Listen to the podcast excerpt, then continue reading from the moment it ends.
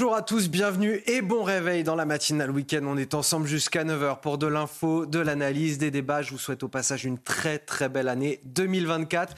Et une très belle année 2024 également à Marine Sabourin qui m'accompagne pour les JT. Bonjour Marine. Bonjour Anthony, bonne année, bonne année à tous.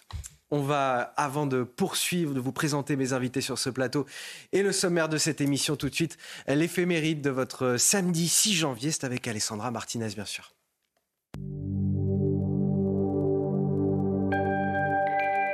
Chers amis, bonjour. Nous fêtons aujourd'hui la Saint-Édouard, un roi anglais, mort en 1066 et parfois injustement traité. Un de ses biographes a écrit de lui qu'il était médiocre et sans caractère. Il présentait par ailleurs la particularité d'être albinos, ce qui ne rendait pas toujours bienveillant le regard des autres. Tout ceci est très injuste. Élevé en Normandie, Édouard n'arrive en Angleterre qu'à l'âge de 25 ans pour monter sur le trône. Très vite, il va faire preuve d'un souci profond pour son peuple, trop peut-être, et les puissants en profitent pour prendre le pouvoir. Édouard est un admirable chrétien. On le dit d'une piété quasi monastique. Il prie sans cesse, il fait preuve d'un recueillement spectaculaire pendant les messes et il vit très sobrement. Sachez aussi qu'on lui doit la reconstruction de la cathédrale de Westminster dans laquelle il fut enterré. Une violente querelle de succession naîtra après sa mort puisqu'il n'avait pas d'enfant. Celui qui va la remporter n'est autre que le célèbre Guillaume le Conquérant. Le temps passant, Édouard le Confesseur deviendra un véritable symbole, un ciment de l'unité du royaume. Et voici pour finir un extrait de l'Évangile de Saint Jean qui est lu à la messe aujourd'hui. N'aimons pas en parole, ni par des discours, mais par des actes et en vérité. C'est tout pour aujourd'hui. À demain, chers amis. Ciao. Alors, vous l'aurez remarqué, ce sera comme ça toutes les semaines. Désormais, la matinale reprend euh, dès 6 h du matin. Et dès 6 h du matin, on vous propose le meilleur. Pourquoi? Parce que j'ai Amaury Brelet à mes côtés. Bonjour. Bonjour. Et bonne année également. Bonne année. Pour la première fois cette année, rédacteur en chef à Valeurs Actuelles. Vous m'accompagnez donc pour décrypter l'actualité avec Michel Taube également. Bonne année, Michel. Meilleur vœu, cher Anthony. Michel Taube, fondateur du site Opinion International. Harold Iman, que je retrouve bien évidemment sur ce plateau. Bonne année à vous aussi, euh, Harold pour décrypter toute l'actualité internationale avec nous et il y a à dire ce matin, euh, avant de poursuivre la météo de votre samedi avec Loïc Roosevelt. La météo avec Groupe Verlaine. Isolation, photovoltaïque et pompe à chaleur pour une rénovation globale. Groupeverlaine.com et voici les prévisions pour ce samedi 6 janvier. Pour cette matinée, remarquez cette grisaille hivernale qui va s'inviter des Pyrénées jusqu'aux frontières du nord, de l'humidité, de la neige sur les massifs, mais des éclaircies prévues le long de la Manche, en Bretagne, vers l'Atlantique, en Méditerranée également, mais alors beaucoup, beaucoup de Mistral et de Tramontane. Ça va même se renforcer au fil des heures, on va le voir dans un court instant. Les températures continuent de baisser, comme prévu, comme promis, avec des valeurs faiblement positives dans les villes moyenne et grande. Au lever du jour, Météo France relève 2 degrés par exemple du côté de Dijon ou encore de Bourges, 5 à Paris. Même température à Lille, en revanche 10 degrés en moyenne sur l'île de Beauté, comptez 3 degrés seulement dans les rues de Bordeaux. Ensuite, toujours cette instabilité un peu plus présente du sud-ouest jusqu'au nord-est. La neige va tomber à très basse altitude sur les reliefs, plus d'éclaircies pour les Bretons, pour les Normands, vers l'océan Atlantique, un ciel bien dégagé en Méditerranée, mais je vous le disais, le vent va se renforcer. Mistral en basse vallée du Rhône jusqu'à 100 km par heure. Attention à l'instabilité orageuse très localement sur la Haute-Corse. Pour ce qui est des valeurs l'après-midi, ça va baisser partout. Ça y est, des températures plus hivernales. Seulement 7 degrés en moyenne sur la moitié nord, 10 degrés en moyenne pour la partie sud. Très bon week-end à tous ou bonne fin de vacances. Rejoindre le mouvement de la rénovation énergétique. C'était la météo avec Groupe Verlaine. Pour devenir franchisé dans les énergies renouvelables. Groupe Verlaine. Ah, c'est sûr qu'on arrive à la fin des vacances, malheureusement. Voici les titres de votre journal de 6 heures. À la une, euh, face à la crise migratoire dans notre pays, faut-il développer davantage l'aide au retour des migrants? Jusqu'à 2500 euh, euros qui peuvent être versés pour un départ volontaire de notre territoire. C'est ce que préconise en tout cas la Cour des comptes dans son rapport au vitriol sur la politique migratoire du pays. Est-ce que c'est une bonne idée ou est-ce que cela peut-il créer un appel d'air? Mes invités vous donneront leur avis sur ce plateau. L'exaspération des commerçants du deuxième arrondissement de Lyon après euh, les émeutes de l'été dernier sont désormais livrés à une délinquance croissante. Tout s'est accéléré un petit peu à, Noël avec des commerces fracturés jusqu'à quatre fois en l'espace de seulement quelques jours. Ils réclament, ces commerçants, la réouverture du commissariat d'arrondissement fermé pour travaux depuis deux ans et des sanctions plus lourdes pour les délinquants. Vous les entendrez dans ce journal. Moins de services publics, moins d'habitants et donc moins de commerces également. 20 000 communes de France n'ont aucun magasin dans leur rue. Une désertification du territoire qui inquiète. On vous montre ce matin l'initiative d'un habitant du sud de l'Essonne qui a décidé de changer les choses avec l'ouverture d'épiceries solidaires. Le reportage dans un instant. La France qui a un retard euh, considérable sur ses voisins dans l'aide au, retour volontaire, c'est le constat dressé par la Cour des comptes dans son rapport publié jeudi. une option peu déployée en France et pourtant quatre fois moins coûteuse qu'un retour forcé. Un peu moins de 5000 clandestins en ont bénéficié en 2023 contre 26 000 en Allemagne. Les explications de Tancred Guillotel. Sur l'année 2022, la France a effectué moins de 5000 retours aidés contre près de 9000 pour le Royaume-Uni et plus de 26 000 pour l'Allemagne. Sur l'ensemble des retours effectués, la France ne compte que 34% de retours aidés, contre 54% en moyenne pour les pays de l'Union européenne. Bien que beaucoup plus coûteux, la France compte ainsi une grande majorité de retours forcés. Cependant, le montant de l'aide au retour volontaire a été récemment augmenté. Depuis le mois d'octobre dernier, elle a quasi doublé, passant de 650 euros à 1200 euros, voire 2500 euros en cas d'incitation au retour. Elle met également en œuvre un barème dégressif à l'image de la Suisse. L'aide s'élève à 1200 euros pour le premier mois, après avoir été déboutée d'une demande d'asile ou de titre. Elle passe ensuite à 600 euros pour les trois mois suivants, pour finalement tomber à 400 euros. Alors, on va commenter ça avec euh, Michel Taupe tout d'abord. Michel, euh, 4400 euros, c'est le coût d'une expulsion, Manu Militari, une expulsion forcée du territoire français, face à un maximum de 2500 euros pour euh, une aide euh, au départ volontaire. Est-ce que c'est une bonne idée ou est-ce que c'est une fausse bonne idée? Dans le sens où, et c'est la question que je me posais en préparant cette émission, est-ce que ça peut aussi générer un appel d'air de personnes qui décident de revenir sous diverses identités pour obtenir ces aides?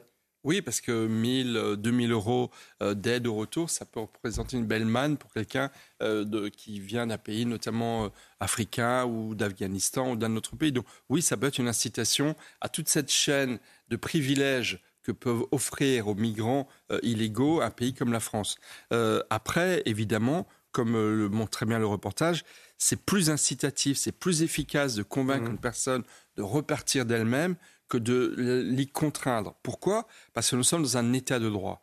Et les migrants utilisent toutes les ficelles et toutes les possibilités de l'état de droit pour rester le plus longtemps sur le sol français. Donc il vaut mieux avoir en face de nous une personne qui consent à repartir chez elle, avec notamment une carotte qui est une incitation financière. Ça permet effectivement d'aller plus vite. Euh, après, évidemment, il ne faudrait pas que ça devienne la panacée universelle et que ça devienne pour, ça devienne pour tous les migrants une occasion de repartir avec une manne financière en poche. Mais surtout qu'on a pu constater euh, que quand on a épluché ce rapport de la Cour des comptes, on l'a largement fait sur notre antenne hier, mais que lorsque ces migrants restaient sur notre territoire, puisqu'il n'y a pas de communication entre les différents ministères, ministère de l'Intérieur et les ministères notamment de la Santé, bah, les aides sociales euh, continuaient à être versées, ce qui peut aussi là représenter une somme considérable. Est-ce que selon vous, euh, Amaury Brelet, il faut euh, inciter au départ volontaire des migrants plutôt que de les forcer manu militari? Oui, c'est une, une, très bonne mesure qu'il faut évidemment développer et qui est un, qu'il est encore, euh, qu'il n'est pas assez en France depuis des années et, qui montre son succès à l'étranger notamment.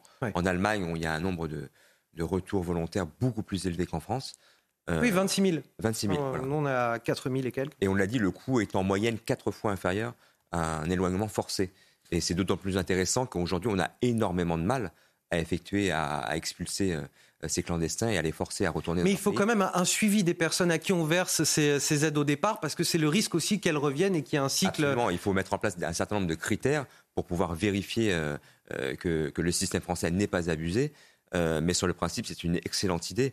tout ce qui peut favoriser le retour de ces migrants chez eux, sans, sans les obliger, sans la contrainte, mais de façon volontaire, est une bonne chose. Et c'est un il faut, il faut développer ce, système en France euh, pour vraiment pallier l'absence d'expulsion, le manque d'expulsion. Euh, on a aujourd'hui des, milliers, des dizaines, mais des centaines de milliers. Gérald Darmanin a évalué le nombre de clandestins en France entre 600 000 et 900 000.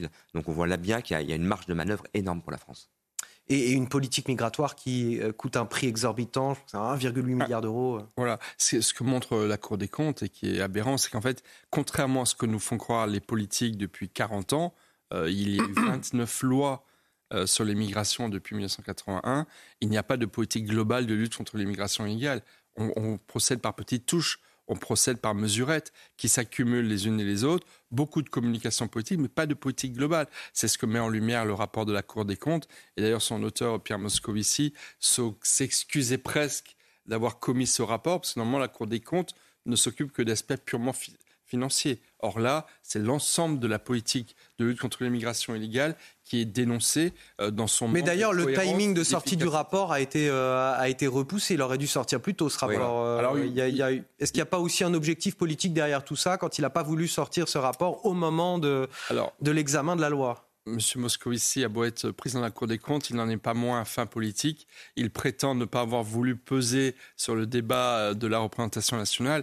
Non, évidemment, ce rapport aurait certainement éclairé. Ça sert, ça sert aussi à, voilà, ça sert à éclairer les décisions politiques. donc de la transparence de, de, la, de la vie publique. Parce que évidemment, c'était utile euh, que ce, ce, rapport soit versé au débat. La, politique migratoire du pays dans ce rapport est, est étriée euh, par euh, la Cour des comptes et cela aurait pu aussi peser dans la balance en faveur de, de mesures peut-être plus radicales concernant notre politique migratoire et peut-être qu'il n'a pas voulu aussi. Alors je ne sais pas si c'est un procès d'intention que je lui fais. Qu'est-ce que vous en pensez, ah, Moi je trouve ça scandaleux que ce rapport n'ait pas été publié évidemment avant les débats au Parlement pour éclairer justement les parlementaires et globalement les Français sur la situation du système migratoire français et ses faillites. Parce que ce rapport, on l'a dit, il est absolument accablant pour euh, l'organisation du, système euh, des migrations en France, euh, avec des papiers d'identité qui ne sont pas scannés des migrants, euh, les, des polices. Euh, C'est-à-dire qu'on se base sur une identité euh, déclarative, totalement déclarative. On ne scanne pas les papiers d'identité, on ne prend pas, les, empreintes. non plus. les services ne se parlent pas.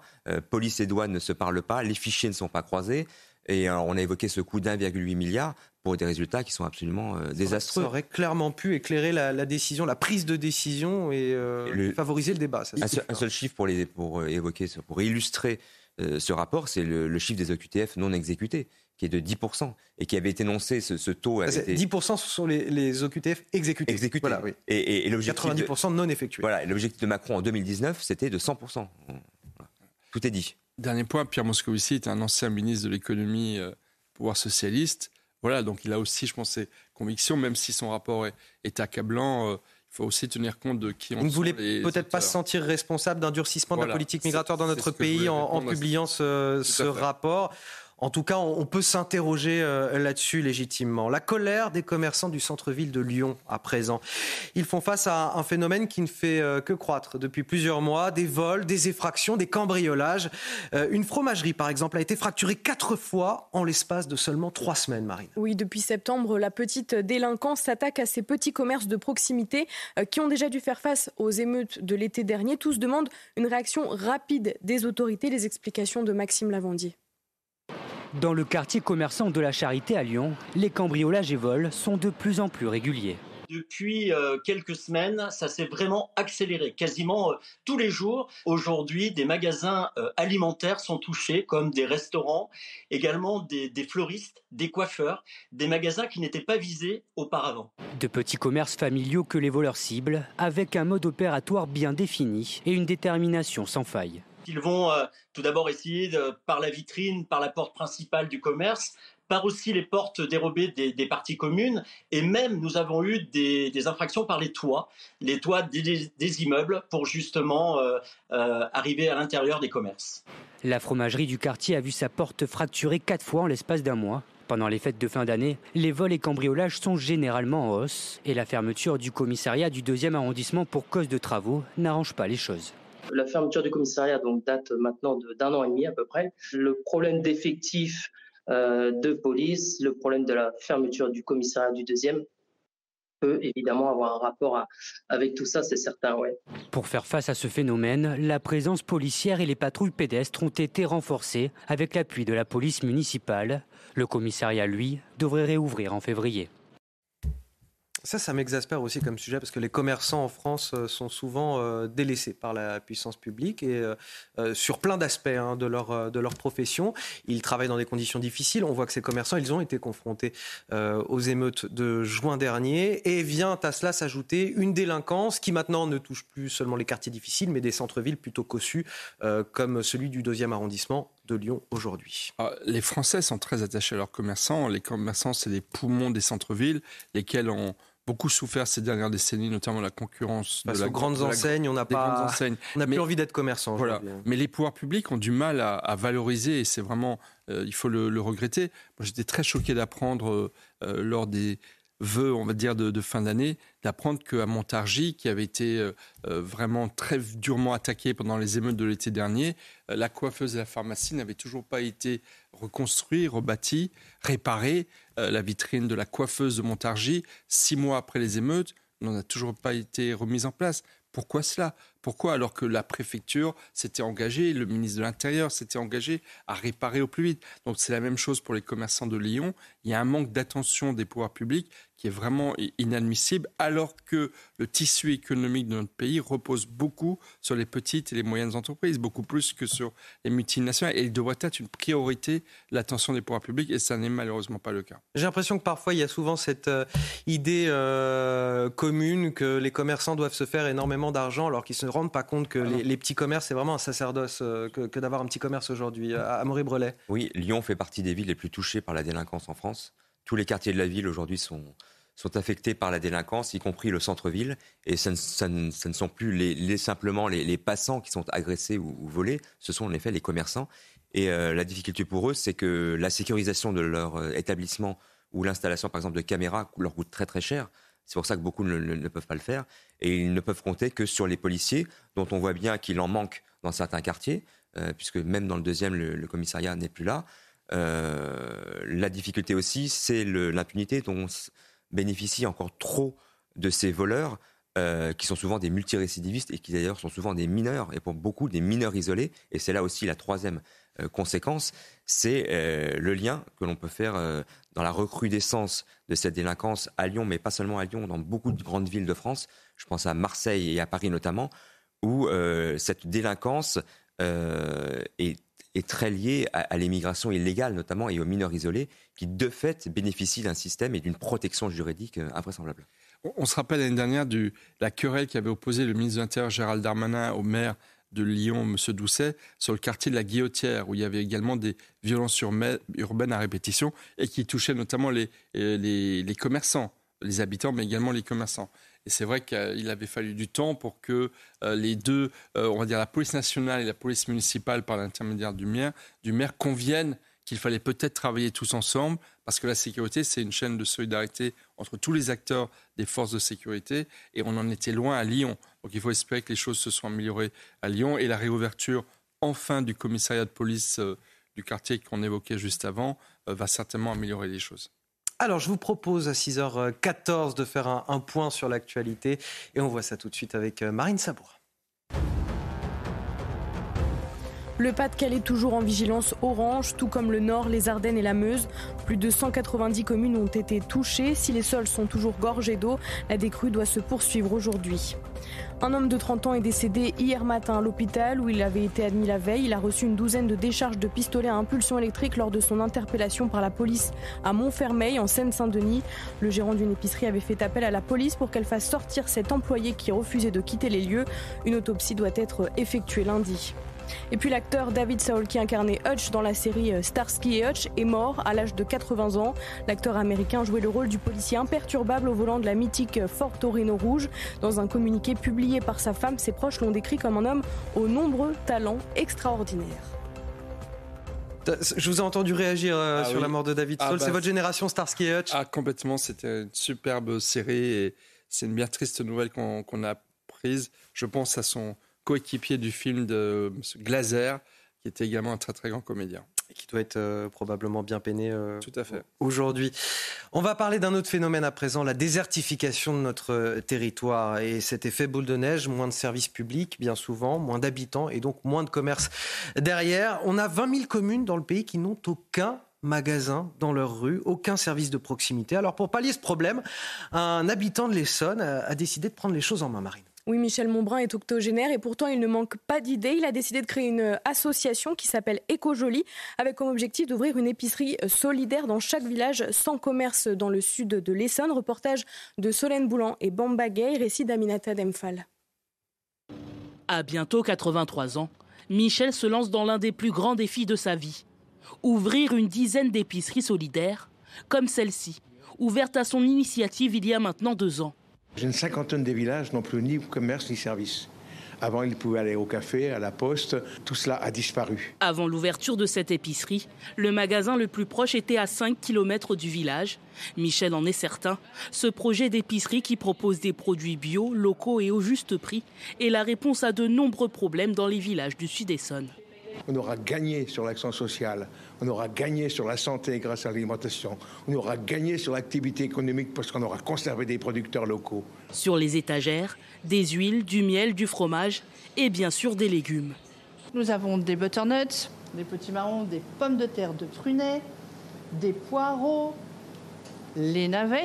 Ça vient d'un peu partout dans le coin. Ici, la majorité des clients sont des personnes âgées, souvent isolées. Ils connaissent pas forcément leurs voisins. Donc euh, moi, ils savent que je suis là, donc ils viennent et puis voilà. Pour ouvrir les prochains lieux de distribution, Michel espère avec son association obtenir des moyens financiers. Un peu de bonne volonté, une attention des responsables locaux et communaux et intercommunaux, et la vie peut reprendre dans tous ces villages. D'après l'association, il faudra compter 187 000 euros pour faire fonctionner quatre épiceries. Il faudrait pas mal de Michel Montbrun sur notre territoire pour, pour éviter ce phénomène de désertification qui incombe quand même à l'État et notamment en premier lieu au service public, j'ai envie de dire, parce que c'est à partir de là, si on a des écoles, des postes, euh, une police municipale et, des services publics qui fonctionnent, on a peut-être des habitants et des commerces qui s'installent euh, puisqu'ils ont des débouchés commerciaux aussi derrière. Tout à fait. Les services publics a commencé aussi par les municipalités. Ce qui est extraordinaire dans ce reportage, c'est qu'on est en Île-de-France, on est dans l'Essonne on n'est pas euh, au fin fond. Ah oui, on n'est pas au fin fond de la Creuse, on est bien d'accord. Non, mais c'est pour souligner quand même, que euh, la désertification rurale touche en fait tout le territoire. Et qu'il y a, euh, on est dans un pays où il y a 34 000 communes. Donc, quand vous dites qu'il y en a 20 000 qui n'ont pas de commerce, ça fait plus de la moitié des communes de France qui sont touchées par cette désertification.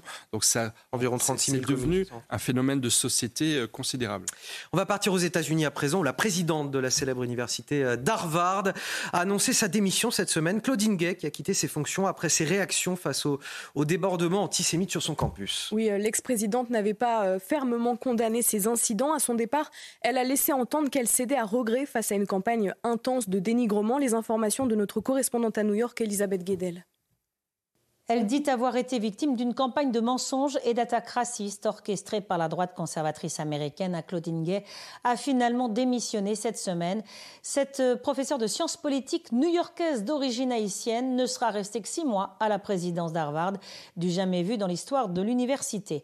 Pourtant, sa nomination avait été historique. Première dirigeante noire d'Harvard, deuxième femme seulement à occuper ce poste.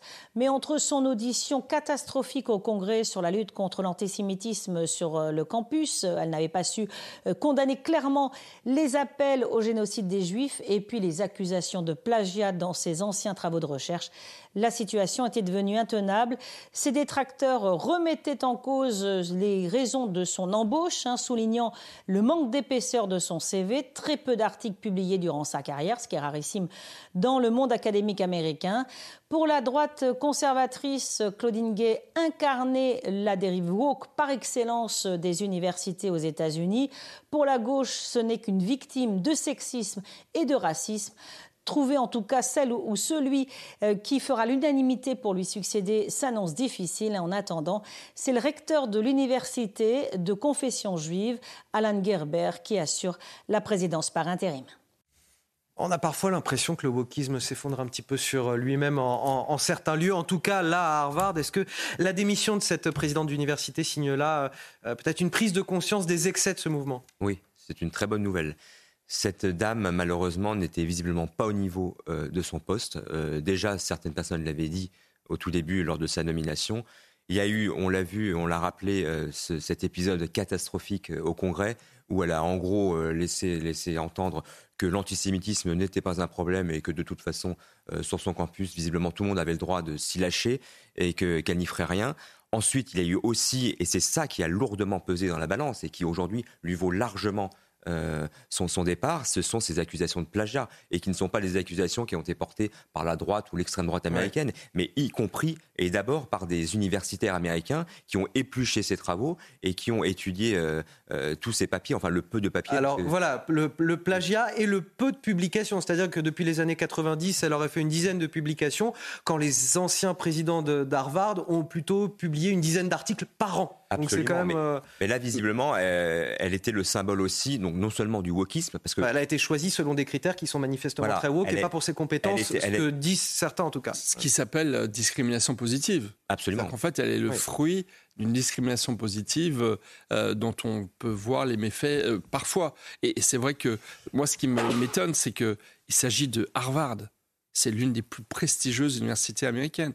On voit que là où l'excellence américaine, on peut beaucoup critiquer les États-Unis, mais au niveau du savoir, au niveau des universités, il y a toujours eu aux États-Unis une grande, grande priorité donnée aux universités. Et là, vous avez la plus prestigieuse ou l'une des plus prestigieuses qui est touchée, qui est frappée en plein vol par euh, une forme de gangrène interne qui s'appelle effectivement le wokisme. Euh, Harold Iman, peut-être un, mot là-dessus. Est-ce qu'on a une inversion de la tendance? Je pense aux universités euh, américaines, mais aussi à Disney récemment, euh, qui commence à revenir un petit peu dans ces scénarios sur le, euh, sur le wokisme à, tout craint qui était, qui était donné, parce que finalement, commercialement, il s'y retrouve plus beaucoup. Ça, à, force de représenter tout un tas de communautés, finalement, on ne représente plus grand monde et, finalement, Disney a l'air d'y revenir. Donc, est-ce qu'il y a un mouvement, une inversion en tout cas de, de la tendance ou pas? Ou on va un petit peu loin en disant ça?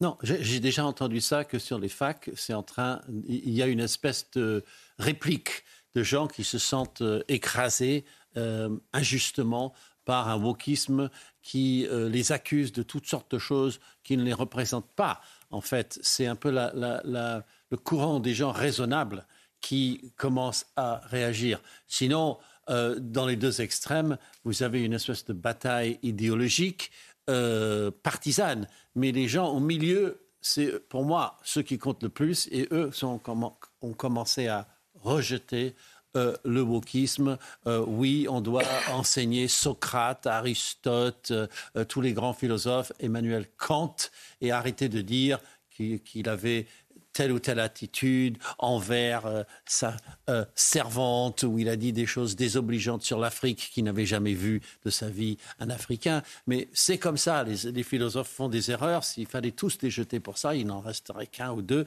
et qui seraient certainement médiocres. Harold Imad, avec qui on va parler de la situation au Proche-Orient dans, un instant. Ces euh, tensions qui montent après la mort du numéro 2 du Hamas cette semaine. La riposte contre Israël est inéluctable, nous dit le chef du Hezbollah là, selon lui, les combattants qui se trouvent dans l'ensemble des zones frontalières pour répondre à l'État hébreu. Oui, de ce côté, euh, le ministre israélien de la Défense a affirmé qu'il préférait la voie diplomatique à celle militaire pour rétablir le calme à la frontière nord. On l'écoute. Je tiens à le dire clairement.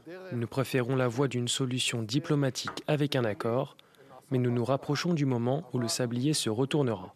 Nous continuerons à intensifier les opérations dans l'ensemble du secteur si nécessaire. Nous avons un objectif clair, faire rentrer en toute sécurité les habitants du Nord dans leur foyer.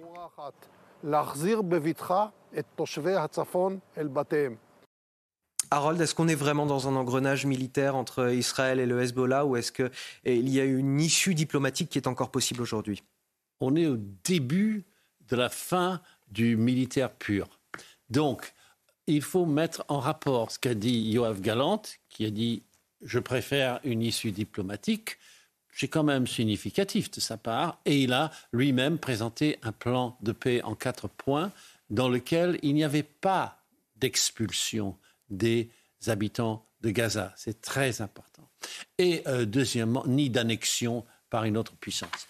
Euh, de son côté, Nasrallah, le chef du Hezbollah au Liban, qui semble maintenant être le grand ennemi, puisque le Hamas militairement commence vraiment à baisser, mais le Hezbollah pas du tout. Eh bien, lui, hier, dans un discours, euh, il avait parlé, mercredi, il a parlé euh, hier, après la prière, il commence à dire, bon, on ripostera, mais ce ne sera pas nécessairement la guerre, et puis euh, on pourrait peut-être discuter. Il l'a dit de manière cryptée comme tout ce qu'il dit, mais voilà, on se retrouve un petit peu avec une vision à quelques semaines d'un début de pourparlers. Merci euh, Harold. On va marquer une courte pause. On revient dans un instant. On parlera de l'ultra-violence à, Marseille avec un homme qui a été passé à, tabac par une dizaine d'individus. Ça s'est passé dans la cité des, Rosiers, dans le 14e arrondissement de la ville. A tout de suite. De retour sur le plateau de la matinale week-end avec Amaury Brelet, avec Michel Taube, avec Harold Iman pour décrypter l'actualité et bien sûr l'excellente Marine Sabourin qui m'accompagne pour les. Voici les titres de votre journal de 6h30 à la une. L'ultraviolence à Marseille avec un homme passé à tabac par une dizaine d'individus. Les faits sont produits dans la cité des Rosiers, dans le 14e arrondissement de la ville. La police tente de dénouer cette affaire qui pourrait, pourrait être liée au trafic de stupéfiants. Le récit dans ce journal. Ces images chocs éveilleront-elles les consciences, celles d'un refus d'obtempérer qui aurait pu tourner au drame? Un policier littéralement propulsé dans les airs, percuté par le véhicule d'un individu recherché par la Belgique. Les faits se sont déroulés dans le département du Nord, en France, où un refus d'obtempérer est enregistré toutes les 5 minutes en moyenne. Et nous serons en direct à 6h45 avec euh, Marc Bourquin, conseiller euh, stratégie grand âge de la Fédération hospitalière de France. Nous parlerons avec lui de la détresse financière des EHPAD publics dans notre pays. Trois établissements sur quatre sont en difficulté aujourd'hui. On commence tout d'abord avec cette agression ultra-violente à Marseille. Un homme a été roué de coups par une dizaine d'individus marines. Oui, la victime a réussi à prendre la fuite et s'est réfugiée dans la maison d'un couple qui a donné l'alerte. La piste d'un différent ou d'un règlement de compte sur fond de trafic de stupéfiants est étudiée par les policiers. Les détails avec Maxime Lavandier. C'est dans la cité des Rosiers, dans le 14e arrondissement de Marseille, que l'agression a eu lieu. Un jeune homme d'une vingtaine d'années a été pris en chasse par une dizaine de personnes plusieurs individus qui, qui, voulaient le, qui voulaient le massacrer de coups, hein, qui, ont commencé à le, qui ont commencé à le battre avec des battes de baseball, avec, euh, avec les poings. Et, il semblerait qu'ils voulaient vraiment euh, en découdre fortement avec ce, cet individu. Par chance, la victime a réussi à prendre la fuite et s'est réfugiée dans une maison dont la porte était ouverte à quelques centaines de mètres dans, l'appartement euh, d'un couple euh, qui, où il a pu se réfugier. Et le couple a pu faire appel aux services de police et aux pompiers qui, qui ont pu intervenir une nouvelle fois très rapidement. Conduit à l'hôpital, le jeune homme présentait une plaie à la tête et des hématomes sur tout le corps. Son pronostic vital n'est pas engagé une nouvelle fois, ça démontre que hum, dans ces quartiers-là, on est dans un climat d'ultra-violence. On est dans un climat de violence orange mécanique. Une enquête a été ouverte pour définir les circonstances de cette agression. Alors évidemment, l'enquête déterminera euh, l'origine de cette euh, altercation, en tout cas de ce passage à tabac plutôt euh, de cet homme. Est-ce qu'il s'agit d'un règlement de compte dans le cadre de trafic de stupéfiants? On n'a pas encore la réponse pour le moment. Néanmoins, le mode opératoire est toujours très inquiétant. C'était l'ultra-violence de ce qui s'est passé. Dix personnes qui littéralement frappent un homme à, coups de pied, de poing, de batte de baseball c'est la France orange mécanique qui est décrite là par ce, par ce syndicat de police. Et, qui avait décrite Laurent Burton dans son, Absolument dans son essai. Euh, en fait, en 2023, Marseille a battu tous les records de règlement de compte que ce soit qu'ils aient entraîné des morts violentes ou des, blessés. Euh. Et ensuite, je trouve que la, gravité des faits, euh, la violence dont a été victime cette personne, n'est qu'une illustration parmi d'autres de ce que, à Marseille, il y a une véritable guerre des mafias, en fait. Là, c'est pas que des guerres de trafiquants de drogue, ça va bien au-delà. Ce sont des mafias qui se battent et qui s'entretuent pour essayer de conquérir des territoires. On en est là, en fait. Et, donc, trafic de drogue, délinquance, violence, mais au-delà de cela, c'est véritablement des luttes de pouvoir où tout est permis, tous les moyens sont bons, et j'ai envie de dire, c'est à celui qui sait être le plus violent qui finira par l'emporter. C'est ce que doivent se dire beaucoup de gangs quand ils sont en guerre les uns contre les autres. Il y a une, forme de communication aussi dans la violence, c'est ça?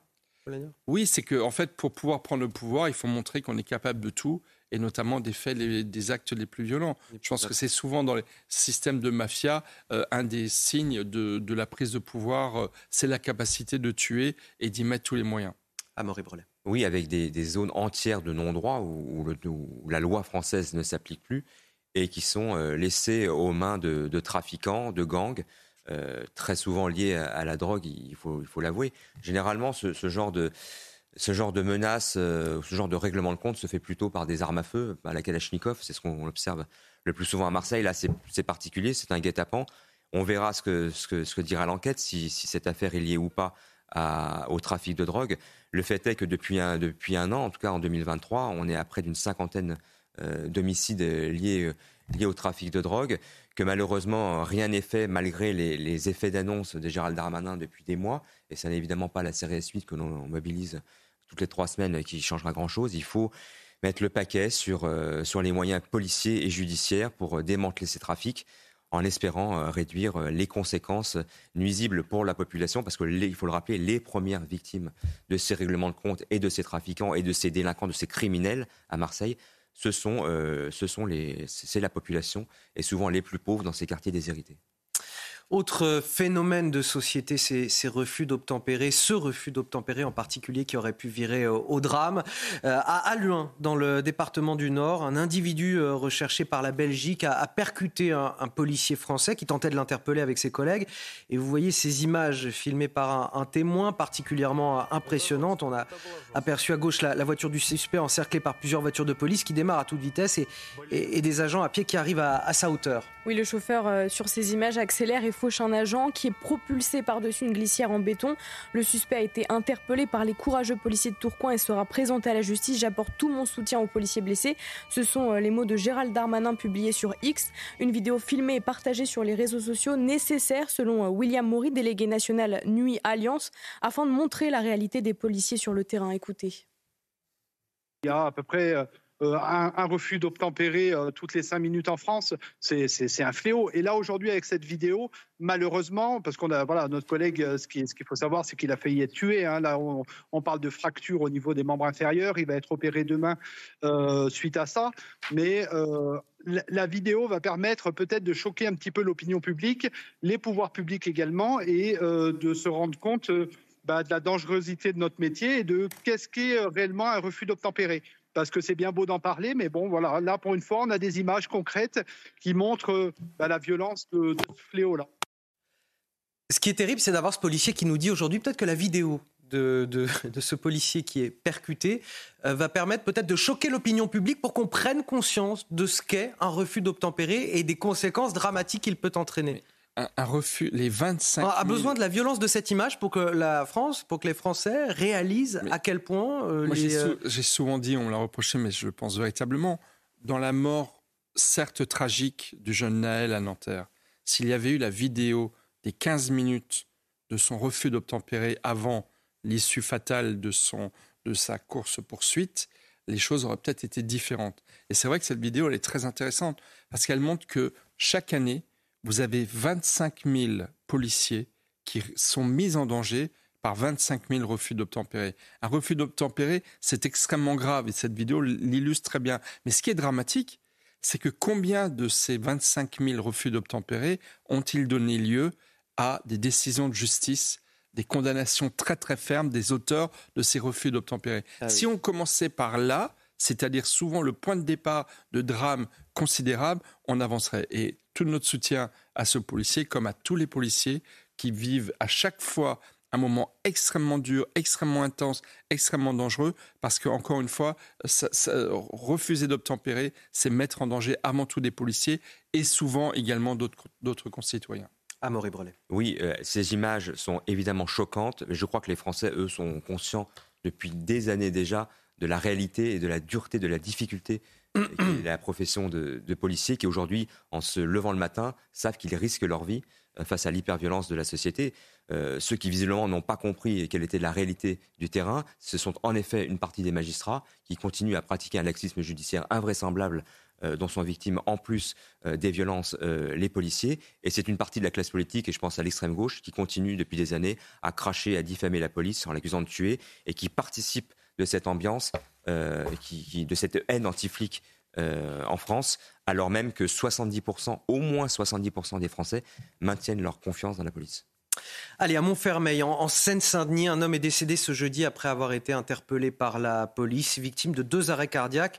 Euh, employé d'une petite épicerie, il s'était montré très agressif auprès de son patron qui avait euh, alors averti les forces de l'ordre. Oui, alors arrivé, l'individu s'en est pris à un des agents. Les fonctionnaires ont alors utilisé leur pistolet à impulsion électrique pour le maîtriser. L'IGPN a été saisi. Les dernières informations avec notre journaliste police-justice Tanguy Hamon. Un homme de 30 ans ayant reçu une douzaine de tirs de taser lors de son interpellation est décédé à l'hôpital vendredi matin. Les forces de l'ordre étaient intervenues dans la nuit de mercredi à jeudi dans une épicerie de Montfermeil où cet individu connu des services de police pour sa violence se comportait de façon surexcitée et agressive. Il était également alcoolisé et en train de commettre des dégradations dans le commerce. Il a même frappé un policier au visage et l'a mordu au moment de l'intervention. Après plusieurs tentatives pour le raisonner et face au danger qu'il représentait. Les agents ont dû utiliser leur taser à 12 reprises. Peu après, l'individu a fait un arrêt cardio-respiratoire. Il avait alors été hospitalisé dans le coma. Suite à sa mort, deux enquêtes sont désormais ouvertes. Une pour dégradation volontaire, rébellion et violence sur les policiers. L'autre, confiée à l'IGPN, concerne l'intervention des forces de l'ordre. On en a là un homme, euh, Amaury Brelet, qui s'est montré euh, très, très agressif, euh, que ce soit envers son patron, on l'a vu dans cette épicerie, mais aussi envers les forces de l'ordre qui sont arrivées sur place. Ça montre toujours à quel point c'est délicat aussi de gérer ce genre de situation pour les forces de l'ordre, qui ne sont pas, on le rappelle, des cow-boys aussi, comme beaucoup essayent de le démontrer, qui ne font pas usage de leur arme à feu dès que, dès que la moindre occasion se présente. Là, en l'occurrence, Selon les premières informations qu'on a pu avoir de, sources policières, euh, l'usage du taser s'est fait a priori dans, les règles. On verra ce que démontrera euh, l'enquête par la suite. Mais voilà, c'est ce genre de situation auquel aussi doivent faire face avec beaucoup de sang-froid les forces de l'ordre. Oui, la, procédure, l'enquête de l'IGPN, c'est la procédure habituelle, donc il n'y a rien oui, c'est que de toute façon, il y a une enquête qui est menée par l'IGPN. Elle ne présuppose de rien, donc on verra ce qu'il en sera. Euh, sur le reste, cet individu était visiblement dangereux déjà connus euh, de la police et de la justice. Et les policiers, évidemment, ont, préféré euh, privilégier leurs armes euh, non létales, c'est-à-dire le taser. ils auraient pu même utiliser leur arme en légitime défense à feu. ce genre d'affaires aux États-Unis ne choquerait personne que l'on abatte quelqu'un qui est dangereux, qui menace la vie, y compris des policiers euh, ou de passants euh, dans la rue ou dans un commerce, ne choquerait personne. Il n'y a qu'en France que ce genre de. Voilà, là, on, précise, on précise quand même que là, il n'y avait aucune intention. Euh, non, il y avait d'où l'usage d'immobiliser la personne. Voilà, d'où l'usage de taser. Aucune intention. les policiers n'ont pas utilisé une arme à feu. Donc ils ont voulu le neutraliser. Il a été extrêmement violent. Il a agressé, il a mordu un des policiers. Voilà, c'est c'est malheureusement voilà une conséquence de euh, c'est une forme de refus d'obtempérer euh, de la part de quelqu'un qui manifestement a commis euh, un délit et qui, voilà, qui est en plus alcoolisé, ce qui n'y aide pas. L'enquête est en cours, mais encore une fois, le, le rôle de la police, c'est de faire respecter l'ordre. Il n'y a rien de plus banal que cela. On va parler de votre consommation à présent. Si vous avez l'intention de partir euh, en week-end, vous l'avez sûrement remarqué, les prix à la pompe sont toujours très élevés selon les données officielles. L'année 2023 euh, c'est terminé avec euh, un litre d'essence à 1,78€ et à 1,75€ pour le gazole. Oui, et compte tenu de la demande mondiale de pétrole, les tarifs à la pompe ne sont pas prêts de chuter cette année. Il va donc falloir s'y habituer. Les détails avec notre journaliste éco, Lomique Guillaume. Comme souvent, c'est une question d'offre et de demande. Côté offre, les pays producteurs font en sorte de maintenir une production relativement basse. En clair, ils ferment les robinets des puits de pétrole afin de maintenir les prix hauts. L'Arabie saoudite a ainsi réduit d'un million de barils sa production quotidienne. Et puis, la situation actuelle au Proche-Orient, eh bien, elle pourrait compliquer encore les choses si elle venait à se tendre et contribuer à réduire encore un peu plus la production mondiale. De l'autre côté, côté demande, eh celle-ci reste soutenue au niveau mondial. On avait un temps pensé que le ralentissement économique de la Chine allait soulager un peu la demande de pétrole et pouvoir faire baisser les prix, mais on n'a en réalité jamais autant consommé de pétrole dans le monde qu'en 2023, malgré tous les efforts faits, notamment vers la transition écologique. Pour l'instant, les prix se maintiennent légèrement en dessous d'un euro 80 le litre à la pompe, mais il pourrait, dit-on, de nouveau tutoyer les 2 euros dans les mois qui viennent. C'est seulement, seulement si cela arrive que le gouvernement relancerait alors l'indemnité carburant de 100 euros pour les ménages les plus modestes qu'il avait promise. De même, les opérations à prix coûtant dans les grandes surfaces et à la pompe sont désormais terminées. Pour l'instant, personne ne promet leur retour. Nous allons donc continuer à payer notre essence relativement cher en 2024 et surtout à verser 40% pour ce qui va dans le réservoir et 60% sous forme de taxes qui iront à l'État et aux collectivités locales. Les aides ne se feront désormais plus que, par à coup quand ce sera vraiment, vraiment nécessaire. Mais bon, quelque part, c'est aussi nécessaire aujourd'hui avec euh, le pouvoir d'achat des Français qui est très affecté par l'inflation dans absolument tous les domaines. Là, le prix euh, de, des déplacements, simplement pour aller à son travail quand on habite dans une commune rurale, devient très, très compliqué avec euh, le niveau actuel et, des prix. Et, ça risque de, malheureusement de ne pas changer. Il y a deux choses. Les, pays producteurs, l'OPEP en, en tête, sont manifestement entrés dans une sorte de bras de fer, notamment avec l'Occident, en réduisant leur production de sorte que ça fait augmenter les prix. Et puis il y a le contexte international. Si, si le conflit euh, au Proche-Orient s'étend et s'inscrit dans la durée, ça risque effectivement de, de faire également pression sur euh, les prix à la pompe. Oui, le conflit, euh, la géopolitique joue un, rôle aussi dans cette affaire, notamment les attaques en mer Rouge qui, qui inquiètent les marchés, dont, dont les, le prix, le prix remonte. Euh, et c'est d'autant plus dommageable que beaucoup de Français aujourd'hui euh, utilisent leur voiture, enfin sont dépendants de leur voiture, euh, que ce soit les petits commerces ou même les grandes enseignes, pour pouvoir faire fonctionner leur activité économique. Allez, 6h44 sur CNews, le rappel de l'actualité, Marine Sabour. Le Moscou-Paris va toucher la France ce week-end. Cette vague de froid venue de Russie et de Scandinavie va faire chuter les températures au niveau national de 2 à 3 degrés par rapport aux normes de saison. Le changement de régime s'annonce radical selon Météo France. La bande de Gaza est devenue un lieu de mort tout simplement inhabitable. Ce sont les mots du coordinateur des affaires humanitaires des Nations Unies qui demande une fin immédiate du conflit pour, je cite, les populations de Gaza, ses voisins menacés et pour les générations à venir. Et puis en Russie, les autorités ont proposé aux habitants d'évacuer la zone de Belgorod. Ils les ont également invités à se protéger des éclats d'obus. Cette région et son chef-lieu de 300 000 habitants sont visés quasi quotidiennement par des tirs ukrainiens depuis fin décembre. Une frappe d'une ampleur sans précédent y a fait 25 morts et plus d'une centaine de blessés il y a une semaine maintenant. Cette question à présent, les îles Canaries sont-elles le nouveau Lampedusa à l'ouest de l'Europe? En Espagne, le nombre d'arrivées illégales sur le territoire a explosé sur l'année 2023 et pour les trois quarts d'entre elles via cet archipel de l'Atlantique qui est au large des côtes marocaines. Oui, au total, près de 57 000 migrants sont arrivés sur les côtes espagnoles. C'est une hausse de 82 principalement des Marocains, des Sénégalais ou des euh, Guinéens. Les détails avec notre correspondant à Barcelone, Frédéric Traini.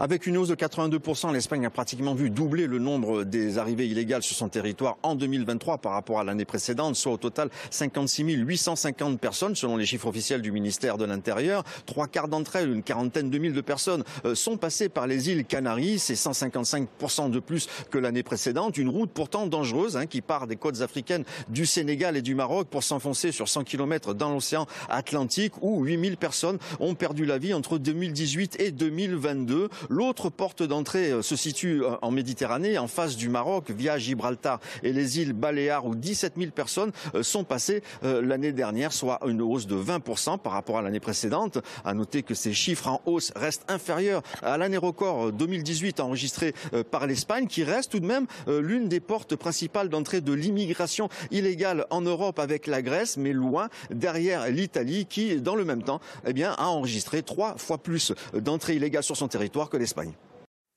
Puis au sud d'Israël, la ville de Sderot, figée dans l'horreur. Trois mois après l'attaque des terroristes du Hamas, les quelques habitants restés sur place sont toujours traumatisés. Tous les jours, ils se remémorent les, les terribles images des crimes commis contre leurs proches. Oui, revoyant leur ville complètement anéantie. Les stigmates sont d'ailleurs toujours bien visibles. Reportage de Thibault Marcheteau et Fabrice Elsner avec le récit d'Aminata Demphal. T'es là était à sa fenêtre quand les terroristes ont attaqué le commissariat de Sderot, à quelques mètres de son appartement. J'ai peur. Je me rappelle tout le temps de ce qui s'est passé en bas de chez moi. J'essaie de dormir. Je prends même des médicaments, mais je n'y arrive pas. Les voisins de Robert et Teila étaient des Gazaouis qui travaillaient en Israël. Pendant un mois, ils sont restés cachés dans cet appartement par peur d'être considérés comme des terroristes. Tout ça, je leur ai donné pour être sûr qu'ils n'aient pas besoin de sortir. Après quelques semaines, l'armée israélienne interpelle ces trois Palestiniens pour s'assurer qu'ils n'appartiennent pas au Hamas. Leur appartement est entièrement fouillé. L'armée est arrivée, ils les ont pris pour aller à Ramallah, pour ensuite les emmener à Gaza.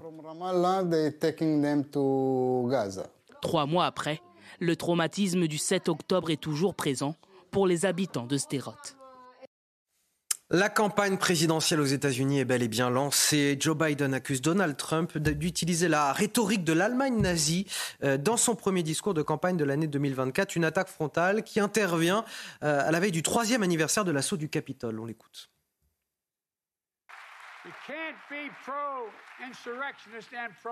Il qualifie ceux qui s'opposent à lui de vermine. Il parle du sang de l'Amérique qui est empoisonné. Faisons écho exactement au même langage que celui utilisé dans l'Allemagne nazie. Harold, son adversaire euh, Donald Trump, lui doit faire face à un barrage de difficultés judiciaires qui pourrait euh, lui coûter l'élection. La Cour suprême des États-Unis va d'ailleurs s'occuper de son dossier très prochainement. Qu'est-ce que ça implique? Alors, euh, est-ce qu'il pourra avoir son nom? Sur les bulletins de vote dans plusieurs États Chaque État a sa propre commission électorale et décide tout seul qui peut et qui peut ne pas être candidat. Et donc, au Colorado et dans le Maine, Donald Trump n'a pas le droit de figurer. Alors, pour l'instant, tout ceci a été, ces divers recours sont passés à la Cour suprême des États-Unis, qui va dire si tout cela est recevable, si on peut vraiment bloquer euh, Donald Trump. Pourquoi on le bloquerait? Parce qu'il aurait, selon euh, ses détracteurs, participé à une insurrection euh, le 6 janvier 2021, lorsque ses supporters ont attaqué le Capitole. On va laisser de côté les arguties euh, judiciaires. C'est dans la Constitution. Quelqu'un qui s'est rebellé ou insurgé contre les États-Unis ne peut pas occuper un poste élu. Mais euh, est-ce que Donald Trump est dans ce cas? Voilà la question posée. Mais maintenant, il y a au moins une dizaine d'États où on essaye de bloquer sa participation aux listes électorales. Et évidemment, si c'est autre chose que le Colorado et le Maine, eh bien là, il ne pourrait plus gagner l'élection. Donc, c'est grave. On en saura plus le 8 février, jour où la Cour suprême examinera ces recours. Et entre maintenant et le 8 février, eh bien ça, c'est rapide pour la Cour suprême des États-Unis. Et on suivra ça avec vous, euh, Harold Iman. On va finir ce journal avec les sports à présent.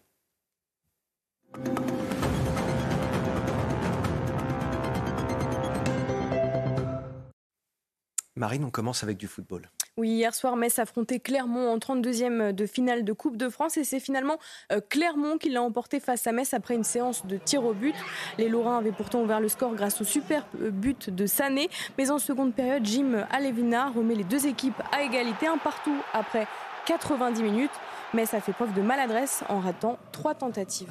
Et alors, toujours en foot, il y a d'autres clubs qui se seront affrontés. Oui, Nantes l'a emporté euh, sur Pau 4 à 0. Le Poussé Feigné l'a emporté 1-0 euh, contre le club Quevilly Rouen Métropole. Aujourd'hui, les matchs continuent. Lille sera face à Brest et Nice contre Auxerre.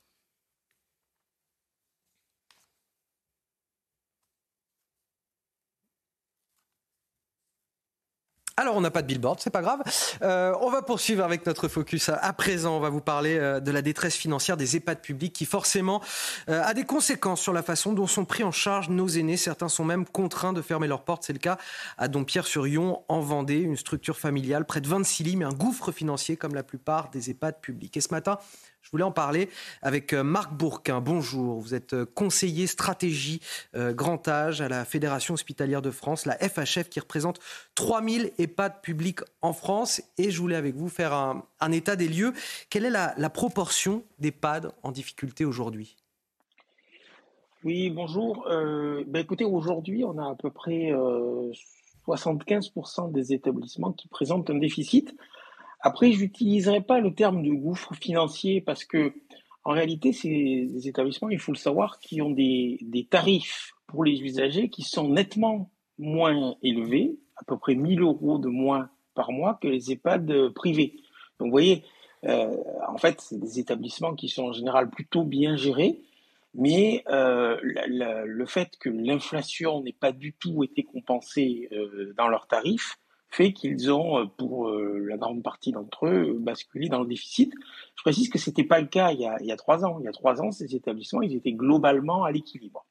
Est-ce que ça... Oui. Est-ce que cela entraîne une, baisse là, de la qualité des, des soins pour les résidents de ces EHPAD?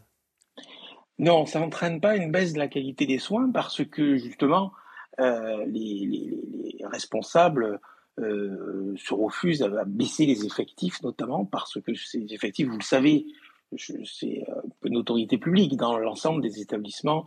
les effectifs sont trop trop bas. C'est pour ça d'ailleurs que les pouvoirs publics se sont engagés à augmenter les effectifs de 50 000 euh, agents d'ici d'ici 2030. Euh, euh, mais de ce point de vue, les établissements publics ont des, effectifs qui sont un peu moins déficitaires, si je puis dire, en, effectifs, hein, que les établissements privés. Le sujet, c'est vraiment dans ce déficit le fait que les, hausses de rémunération, par ailleurs utiles et légitimes, qui ont été décidées dans le cadre du Ségur de la santé n'ont pas été totalement compensées et que euh, les hausses de, coûts, hein, euh, denrées alimentaires, énergie, elles non plus n'ont pas fait l'objet d'une compensation euh, tarifaire. C'est quoi explique la situation de déficit. quelle est la, solution aujourd'hui pour redonner du souffle aux EHPAD? Alors, ben écoutez, elle, découle un peu de, la situation que je, je viens de, décrire. Le premier sujet vraiment urgent, c'est que en 2024, euh, il y ait un rattrapage tarifaire qu'on évalue au minimum à 5,5%, que euh, pour ce qui relève des dépenses de sécurité sociale hein, dans, un, dans, un, EHPAD, euh, eh bien, les hausses de rémunération qui interviendront en 2024 soient compensées par des hausses de budget. Ça, c'est le court terme. Mais nous pensons à la Fédération hospitalière de France qu'il faut aussi introduire une modulation des tarifs en fonction des, des, revenus des personnes, comme on le fait par exemple dans les, dans les crèches ou euh, dans les euh, cantines scolaires, que ça serait une mesure d'équité qui serait euh, de nature à permettre à la fois un meilleur équilibre financier des établissements et aussi de, donc de, tenir compte de la, situation de, fortune des personnes. Et puis, évidemment, si on regarde sur le moyen et long terme, il faut investir dans ces structures pour permettre leur, modernisation, leur, transformation, parce que les besoins des aînés évoluent et que si on veut faire de ces EHPAD des structures accueillante et attractive, eh bien, il faut euh, investir dans les, nouvelles technologies et euh, les ouvrir euh, sur, l'extérieur pour en faire des lieux de vie qui pourront retrouver une attractivité à la fois pour les personnes âgées et pour les professionnels. Merci à vous, Marc Bourquin, conseiller stratégie grand âge à la FHF, la Fédération hospitalière de France, d'avoir accepté notre invitation ce matin sur CNews. On va marquer une courte pause. Le temps pour moi de remercier Amaury Brelet, rédacteur en chef à Valeurs Actuelles, pour la première partie de cette émission. On accueillera dans quelques instants euh, Guillaume Bigot, Michel Taube, vous restez avec nous. On évoquera cette question faut-il développer l'aide au retour des migrants? C'est en tout cas ce que propose la Cour des comptes qui estime que ce système n'est pas suffisamment euh, euh, utilisé en France pour euh, inciter les migrants à repartir, les migrants en tout cas en situation irrégulière, à repartir dans leur pays. Je poserai la question à mes invités dans un instant. Le décryptage à travers nos reportages, nos sujets également et tous nos invités. La matinale week-end, c'est jusqu'à 9h sur CNews. Vous restez avec nous. On marque une courte pause. On revient dans un instant. Sur CNews, bon réveil à tous ceux qui nous rejoignent dans la matinale week-end. Je vous souhaite une très belle année 2024. À tous, une très belle année à Guillaume Bigot, que j'ai pas vu depuis le passage à la nouvelle année. À vous euh, et à tous d'ailleurs. Oui, également, mon cher Guillaume. Euh, on, est très content de vous avoir euh, sur ce plateau, comme tous les week-ends. vous êtes avec nous pour décrypter l'actualité, avec Michel Taube également, qui reste avec, avec grand nous. plaisir. fondateur du site Opinion Internationale, Harold Iman et bien sûr Marine Sabourin pour, euh, pour le journal qui euh, m'accompagne comme tous les week-ends. On reprend cette année 2024. Je rappelle à nos téléspectateurs que la matinale prend désormais à partir de 6 heures. Voici les titres de votre journal de 7 heures. Face à la crise migratoire dans notre pays, faut-il développer l'aide au retour des migrants? Jusqu'à 2500 euros qui peuvent être versés pour un départ volontaire de notre territoire. C'est ce que préconise la Cour des comptes dans son rapport au vitriol sur la politique migratoire de notre pays. Est-ce que c'est une bonne idée ou, c'est la question que je me posais ce matin, cela peut-il créer un appel d'air? Mes invités vous donneront leur avis sur ce plateau. L'exaspération des commerçants du deuxième arrondissement de Lyon après les émeutes de l'été dernier. Ils sont désormais livrés à une délinquance croissante. Tout s'est accéléré à Noël avec des commerces fracturés jusqu'à quatre fois en l'espace de seulement quelques jours. Ils réclament la réouverture du commissariat d'arrondissement fermé pour travaux et puis des sanctions plus lourdes contre les délinquants. Vous les entendrez dans ce journal. Moins de services publics, moins d'habitants et donc moins de commerce. 20 000 communes en France n'ont aucun magasin dans leur rue. Une désertification du territoire qui inquiète. On vous montre ce matin l'initiative d'un habitant du sud de l'Essonne qui a décidé de changer les choses avec l'ouverture d'épiceries solidaires. Le reportage dans un instant. Alors on revient ce matin sur ce rapport de la Cour des comptes qui étrie la politique migratoire de la France. Coûteuse, inefficace, mal ciblée, peu coordonnée. On en a beaucoup parlé hier sur notre antenne. Un point qu'on voulait évoquer avec vous ce matin, c'est l'une des, préconisations de la Cour des comptes, euh, le développement de l'aide au retour volontaire des migrants. Oui, c'est une alternative moins coûteuse que le retour forcé des migrants, mais qui est encore trop peu utilisée dans notre pays. Alors s'agit-il d'une bonne idée Pour vous faire votre opinion, voici les explications de Tancred Guillotel. Plus de 10 600 retours volontaires aidés en 2018 contre moins de 5 000 en 2022. L'utilisation de ce dispositif d'aide pour les étrangers en situation irrégulière a chuté de plus de 50% en 5 ans. En cause, une diminution des liaisons aériennes pendant la pandémie de Covid, mais aussi une limitation des personnes éligibles. Elle n'a pas été généralisée. Elle a été limitée à des gens qui sont là depuis tant de mois. Elle a exclu euh, plusieurs zones de, pays euh, qui avaient euh, pourtant des régimes de visa. Pour accroître le nombre de bénéficiaires, la Cour des comptes préconise d'assouplir le dispositif. Elle recommande notamment de réduire la durée minimale de séjour en France, aujourd'hui de six mois, pour en bénéficier. Elle demande également un meilleur encadrement pour éviter un potentiel appel d'air. La Cour des comptes pointe le fait dans son rapport que la coordination interministérielle est aujourd'hui insuffisante. Il faut que nos consulats soient informés en temps et en heure euh, de l'identité des personnes qui bénéficient d'une aide au retour volontaire, de manière à ce qu'évidemment, on ne leur délivre pas pendant un certain temps de visa pour revenir en France. Pour la Cour des comptes, l'objectif est aussi financier. En moyenne, le coût moyen d'un retour volontaire est quatre fois inférieur à celui d'un éloignement forcé. Alors, développer, euh, Guillaume Bigot, cette aide au retour volontaire, est-ce que c'est une bonne idée ou une fausse bonne idée? Euh, Pourquoi je pensais à ça en préparant cette émission? Je me disais qu'avec euh, les problèmes dans nos systèmes d'information, on a du mal à se coordonner entre les différents ministères, avec potentiellement les consulats dans les pays d'origine. on a du mal à relever formellement l'identité des individus qui migrent de manière clandestine dans notre pays parce qu'on se base sur des identités déclaratives et non pas sur des papiers scannés ou sur des empreintes. Euh, comment on n'a pas la certitude que demain, des individus vont faire la navette entre leur pays d'origine et notre pays pour récolter une aide euh, supplémentaire? D'abord, vous, vous me, euh, j'allais dire, vous anticipez.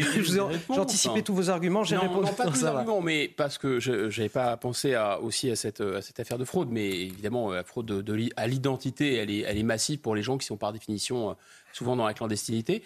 En tout cas, là, premier point, effectivement, ça risque de créer un appel d'air en tant que tel. C'est-à-dire que si on sait qu'en se maintenant illégalement en France, non seulement c'est le cas aujourd'hui, il vous arrive rien, euh, vous serez peut-être régularisé, de toute façon, euh, vous allez bénéficier d'un certain nombre d'aides sociales, vos enfants seront pris en charge, vous allez peut-être même sans être régulier avoir accès à du logement, vous allez pouvoir avoir accès euh, à, du, à de la santé, c'est l'aide médicale d'État. Si en plus il y a une sorte de timbale et que vous allez ou un pécule et qu'en vous maintenant illégalement sur le territoire pendant un certain temps, en plus vous allez retourner euh, à la case départ avec euh, de l'argent, ça devient encore plus incitatif. Ça, c'est la première, euh, première réponse. Deuxième réponse, quand même, moi j'ai un problème avec la, je dirais, le, la gouvernance de M. Moscovici parce que normalement, moi, il me semblait naïvement hein, que la Cour des comptes était là pour éclairer les décisions publiques et que parmi euh, les acteurs qui devaient être éclairés, il y avait notamment le peuple français. Mais apparemment, ce n'est pas comme ça que l'entend M. Moscovici, puisque comme vous savez, il a retenu la publication de son rapport après la loi. Autrement dit, si la loi avait pu éclairer le vote euh, des députés et de l'opinion publique, peut-être c'eût été mauvais. Voilà.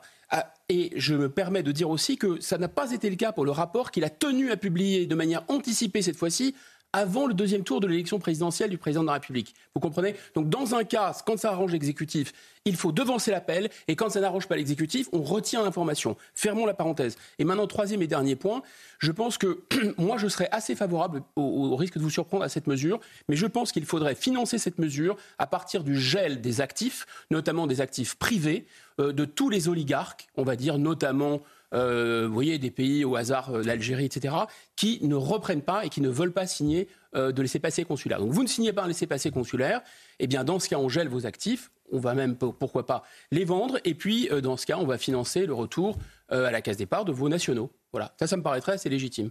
Michel Thau, beaucoup de choses ont été dites. Trop peut-être. Non, non, non, on, a, plaisir à vous écouter, on, on, marche sur la tête et on est dans un système kafkaïen que dénonce d'ailleurs la Cour des comptes. Mais imaginez, dans la nouvelle loi immigration, si le Conseil constitutionnel la valide, il est prévu une amende jusqu'à 3 750 euros pour un migrant illégal. On rétablit le délit de séjour illégal, sauf que pour des raisons de convention européenne, on ne peut pas condamner à de la prison. Donc on, on, condamne à une amende. Donc on va faire payer une amende à une personne à qui en même temps on propose une somme d'argent pour retourner dans son pays d'origine. En fait, la réalité, c'est que euh, le système français, pourquoi y a-t-il beaucoup plus d'aide au retour en Allemagne et en Angleterre qu'il n'y en a en France? Parce qu'en fait, les 1200 euros en moyenne qui sont proposés à un migrant pour retourner dans son pays d'origine. On, rappelle que le retour euh, manu militari, euh, le retour forcé euh, d'un individu, pour donner un ordre d'idée, je vous laisse poursuivre, c'est 4400 euros. Hein. Voilà. Mais là, l'aide au retour, elle représente un budget qui est nettement inférieur à ce que représente le gain potentiel pour un migrant qui reste sur le sol français. Parce qu'avec les aides au logement, avec les aides sociales, la possibilité de travailler au noir, plus ou moins, voire même d'être déclaré tout en étant en situation illégale, ils gagnent beaucoup plus que les 1200 euros qu'on leur propose une fois pour l'aide au retour. Donc je ne suis pas certain que dans un système français aussi privilégié, beaucoup plus privilégié qu'il ne l'est en Angleterre ou en Allemagne, cette aide au retour soit suffisamment incitative pour les convaincre de retourner dans leur pays d'origine. J'ajoute pour terminer, ce qui est un petit peu contradictoire avec ce que je viens de dire, mais la réalité est complexe, c'est que cette somme d'argent qui est proposée, c'est une somme d'argent importante dans leur pays d'origine. Donc ça devrait peut-être amener certains à réfléchir malheureusement, encore une fois, je pense que... Surtout que la somme proposée est dégressive en fonction du temps passé sur le territoire. Donc ça les incite à repartir aussi un petit peu plus vite. Oui, mais encore une fois, en France, euh, le séjour est régulé et reste trop confortable. Et donc ces sommes ne sont peut-être pas suffisantes au, regard du gain. Et on pourra convenir que ça ne fait pas l'intégralité de notre politique Il va falloir sortir du en même temps, parce que si c'est une amende et une incitation financière, le en même temps, je veux bien, mais jusqu'à un certain point. Allez, on va parler de la colère des commerçants du centre-ville de Lyon. À présent, ils font face à un phénomène qui ne fait que croître depuis plusieurs mois. Des vols, des effractions, des cambriolages. Une fromagerie a par exemple été fracturée euh, quatre fois en l'espace de seulement trois semaines. Oui, depuis septembre, la petite délinquance s'attaque à ces petits commerces de proximité qui ont déjà dû faire face aux émeutes de l'été dernier. Tous demandent une réaction rapide des autorités. Les explications de Maxime Lavandier. Dans le quartier commerçant de la Charité à Lyon, les cambriolages et vols sont de plus en plus réguliers. Depuis euh, quelques semaines, ça s'est vraiment accéléré, quasiment euh, tous les jours. Aujourd'hui, des magasins euh, alimentaires sont touchés, comme des restaurants, également des, des fleuristes, des coiffeurs, des magasins qui n'étaient pas visés auparavant. De petits commerces familiaux que les voleurs ciblent, avec un mode opératoire bien défini et une détermination sans faille. Ils vont euh, tout d'abord essayer, par la vitrine, par la porte principale du commerce, par aussi les portes dérobées des, parties communes, et même nous avons eu des, infractions par les toits, les toits des, immeubles, pour justement euh, euh, arriver à l'intérieur des commerces. La fromagerie du quartier a vu sa porte fracturée quatre fois en l'espace d'un mois. Pendant les fêtes de fin d'année, les vols et cambriolages sont généralement en hausse, et la fermeture du commissariat du deuxième arrondissement pour cause de travaux n'arrange pas les choses. La fermeture du commissariat donc, date maintenant d'un an et demi à peu près. Le problème d'effectifs de police. Le problème de la fermeture du commissariat du deuxième peut évidemment avoir un rapport avec tout ça, c'est certain. Pour faire face à ce phénomène, la présence policière et les patrouilles pédestres ont été renforcées avec l'appui de la police municipale. Le commissariat, lui, devrait réouvrir en février.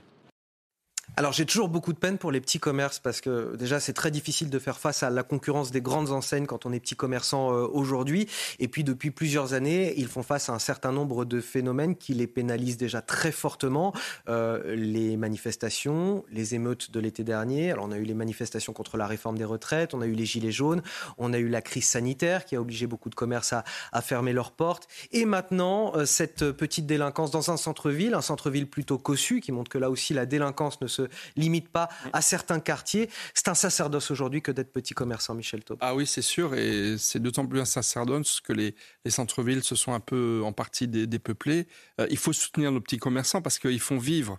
Ils sont les poumons de, de, notre pays dans lequel vous avez de nombreuses euh, communes. À Lyon, j'aimerais quand même dire une chose, c'est qu'il y a aussi les commerçants pâtissent de ce que le maire de Lyon, euh, Grégory Doucet, est un maire écologiste, et qu'il a mis beaucoup de temps, et je pense qu'il a encore beaucoup de chemin devant lui, pour bien comprendre que la sécurité des habitants comme des commerçants n'est pas que l'affaire de la police nationale, elle est en priorité, bien entendu. C'est le parent pauvre à, Lyon, la, question bah, de la sécurité On se rappelle, il y a deux ans, de, l'affaire du quartier de la Guillotière, où il y avait beaucoup de, de violences urbaines, et que Gérald Darmanin euh, s'était fortement querellé avec le maire Doucet. Non, il faut que les, toutes les polices travaillent ensemble, au plus proche. Alors, la réouverture du commissariat de police dans, dans ce quartier va certainement améliorer les choses, mais c'est l'affaire de tous, de tous les acteurs publics, et c'est dans l'intérêt des commerçants qu'il faut protéger en priorité.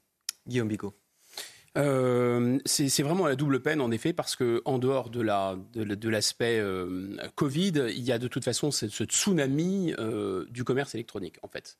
Le tsunami du commerce électronique qui renforce les gros, hein, puisque c'est ceux qui tiennent les tuyaux de l'Internet, qui peuvent en même temps devenir à la fois des grossistes et des détaillants, d'une certaine façon, qui court-circuitent la chaîne.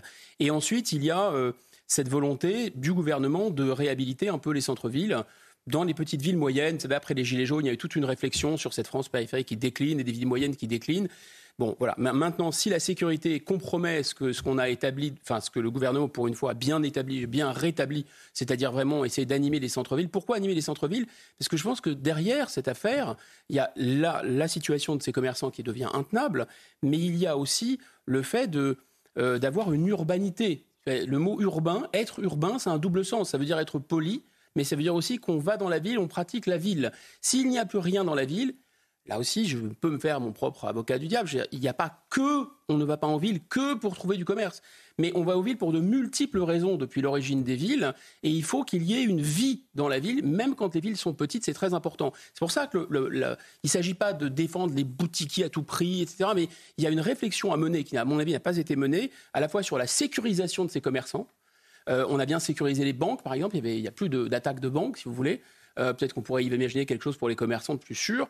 Et euh, deuxièmement, il y a une réflexion à avoir d'articuler, à mon avis, beaucoup plus facilement, mieux, disons, la distribution en ligne euh, et la, vente, la vente au détail, qui permettrait aux gens d'aller quand même dans les centres-villes, de faire vivre ces boutiques, de faire vivre aussi les commerçants de ces boutiques, euh, tout en ayant des services en ligne et une sécurité plus importante. On va parler d'un sujet lié dans un instant, la désertification de nos territoires, notamment des petits commerces, et dans des, villes encore bien plus petites là que, que, la ville de Lyon. Bien sûr. Tout d'abord, c'est vrai qu'on était à Lyon là. On était, on était à Lyon là. On n'était pas dans un, dans, voilà, dans une ville euh, secondaire de France, dans une grande ville.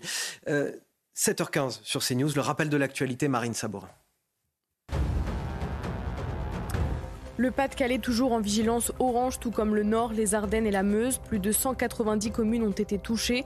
Si les sols sont toujours gorgés d'eau, la décrue doit se poursuivre aujourd'hui. Un homme de 30 ans est décédé hier matin à l'hôpital où il avait été admis la veille. Il a reçu une douzaine de décharges de pistolets à impulsion électrique lors de son interpellation par la police à Montfermeil en Seine-Saint-Denis. Le gérant d'une épicerie avait fait appel à la police pour qu'elle fasse sortir cet employé qui refusait de quitter les lieux. Une autopsie doit être effectuée lundi. Et puis l'acteur David Saul, qui incarnait Hutch dans la série Starsky Hutch, est mort à l'âge de 80 ans. L'acteur américain jouait le rôle du policier imperturbable au volant de la mythique Ford Torino Rouge. Dans un communiqué publié par sa femme, ses proches l'ont décrit comme un homme aux nombreux talents extraordinaires. La désertification de notre territoire avec cet effet boule de neige, moins de services publics et derrière moins d'habitants et donc moins de commerce. On a 20 000 communes dans notre pays qui n'ont aucun magasin dans leur rue, aucun service de proximité. Alors pour pallier ce problème, un habitant de l'Essonne a décidé de prendre les choses en main, Marine. Oui, Michel Montbrun est octogénaire, mais il ne manque pas d'idées. Il a décidé de créer une association éco-jolie avec comme objectif d'ouvrir une épicerie solidaire dans chaque village sans commerce dans le sud de l'Essonne. Reportage de Solène Boulan et Bambagay avec le récit d'Aminata Demphal. À bientôt 83 ans, Michel se lance dans l'un des plus grands défis de sa vie. Ouvrir une dizaine d'épiceries solidaires, comme celle-ci, ouverte à son initiative il y a maintenant deux ans. Une cinquantaine de villages n'ont plus ni commerce ni service. Avant, ils pouvaient aller au café, à la poste. Tout cela a disparu. Avant l'ouverture de cette épicerie, le magasin le plus proche était à 5 km du village. Michel en est certain. Ce projet d'épicerie qui propose des produits bio, locaux et au juste prix est la réponse à de nombreux problèmes dans les villages du Sud-Essonne. On aura gagné sur l'accent social, on aura gagné sur la santé grâce à l'alimentation, on aura gagné sur l'activité économique parce qu'on aura conservé des producteurs locaux. Sur les étagères, des huiles, du miel, du fromage et bien sûr des légumes. Nous avons des butternuts, des petits marrons, des pommes de terre de prunets, des poireaux, les navets. Ça vient d'un peu partout dans le coin. Ici, la majorité des clients sont des personnes âgées, souvent isolées. Ils connaissent pas forcément leurs voisins. Donc euh, moi, ils savent que je suis là, donc ils viennent et puis voilà. Pour ouvrir les prochains lieux de distribution, Michel espère avec son association obtenir des moyens financiers. Un peu de bonne volonté, une attention des responsables locaux et communaux et intercommunaux, et la vie peut reprendre dans tous ces villages. D'après l'association, il faudra compter 187 000 euros pour faire fonctionner quatre épiceries. Alors, elle est touchante l'initiative de cet euh, octogénaire qui est, énergique hein, pour pouvoir euh, relancer l'activité économique comme ça sur, des territoires. Euh, malheureusement, il va en falloir beaucoup des hommes comme lui pour relancer l'activité dans tous nos territoires désertifiés aujourd'hui. Et ce qui est triste, c'est qu'il supplée quelque part à une obligation de service public, parce que au-delà d'ouvrir des épiceries, c'est un véritable service public qui est rendu pour les personnes âgées, pour les personnes à la mobilité réduite, parce qu'il n'y a pas de commune vivante sans un minimum de commerce. Donc il faut vraiment saluer cette initiative. Ça, commence par les services publics déjà à la base. Quand on met des services publics et des écoles, il y a des habitants qui viennent, et quand il y a des habitants, des débouchés commerciaux pour les, pour les petits commerces. Et pour prendre conscience de la gravité de cette désertification, on est là, non pas au fin fond d'une vallée avec des montagnes, etc. On est en Île-de-France. Alors certes, on est au sud de l'Île-de-France, mais on est dans l'Île-de-France, qui est la région la plus peuplée du pays. Et donc ça montre bien que cette désertification concerne l'ensemble du territoire. Guillaume Bigot. Alors, euh, euh, trois choses. D'abord, la première, c'est que euh, vive ce monsieur. Enfin, c'est vraiment une idée absolument géniale. je pense qu'il faut tordre le cou aussi, et cette idée vraiment très répandue et saute, vraiment saute, euh, que l'État n'aurait rien à faire euh, dans l'économie ou que l'État aurait tout à faire dans l'économie. L'État n'a pas à être un producteur, c'est pas son rôle. Et l'État, euh, depuis les pharaons, enfin, ceux qui disent que l'État n'a aucun rôle dans l'économie, connaissent rien, à l'économie euh, réelle d'une certaine façon. Euh, le socialisme municipal qui avait démarré au début du XXe siècle, fin du XIXe siècle, hein, c'était déjà ça d'une certaine façon, c'était déjà s'emparer, faire des services publics de proximité, etc. Donc l'idée, il y a une idée intéressante, c'est que ça vient pas nécessairement d'en haut quand c'est l'État, ça peut venir d'en bas, l'impulsion peut venir d'en bas. La deuxième idée aussi, c'est de solvabiliser, parce que c'est un problème général de toute l'économie mondialisée, c'est un problème général de solvabiliser, de trouver un moyen de solvabiliser des gens qui sont écrasés par la mondialisation.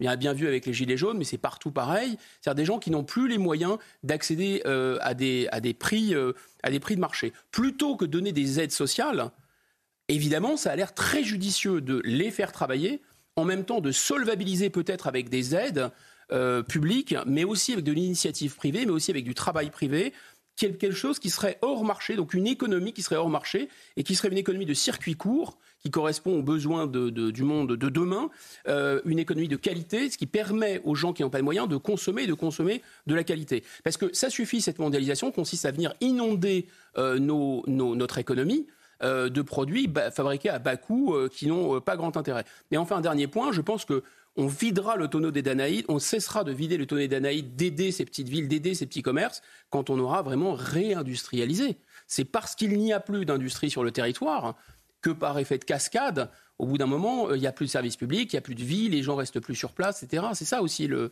le fond de l'affaire. Allez, on va parler à présent de la situation au, Proche-Orient, ces tensions qui montent crescendo après la mort du numéro 2 du Hamas cette semaine. La riposte contre Israël est inéluctable selon le chef du Hezbollah libanais. Selon lui, euh, Marine, les combattants se trouvent dans l'ensemble des zones frontalières pour répondre à l'État hébreu. Oui, le ministre israélien de la Défense a quant à lui affirmé qu'il préférait la voie diplomatique à celle militaire pour rétablir le calme à la frontière nord. On l'écoute. Je tiens à le dire clairement. Nous préférons la voie d'une solution diplomatique avec un accord, mais nous nous rapprochons du moment où le sablier se retournera. Nous continuerons à intensifier les opérations dans l'ensemble du secteur si nécessaire. Nous avons un objectif clair, faire rentrer en toute sécurité les habitants du Nord dans leur foyer.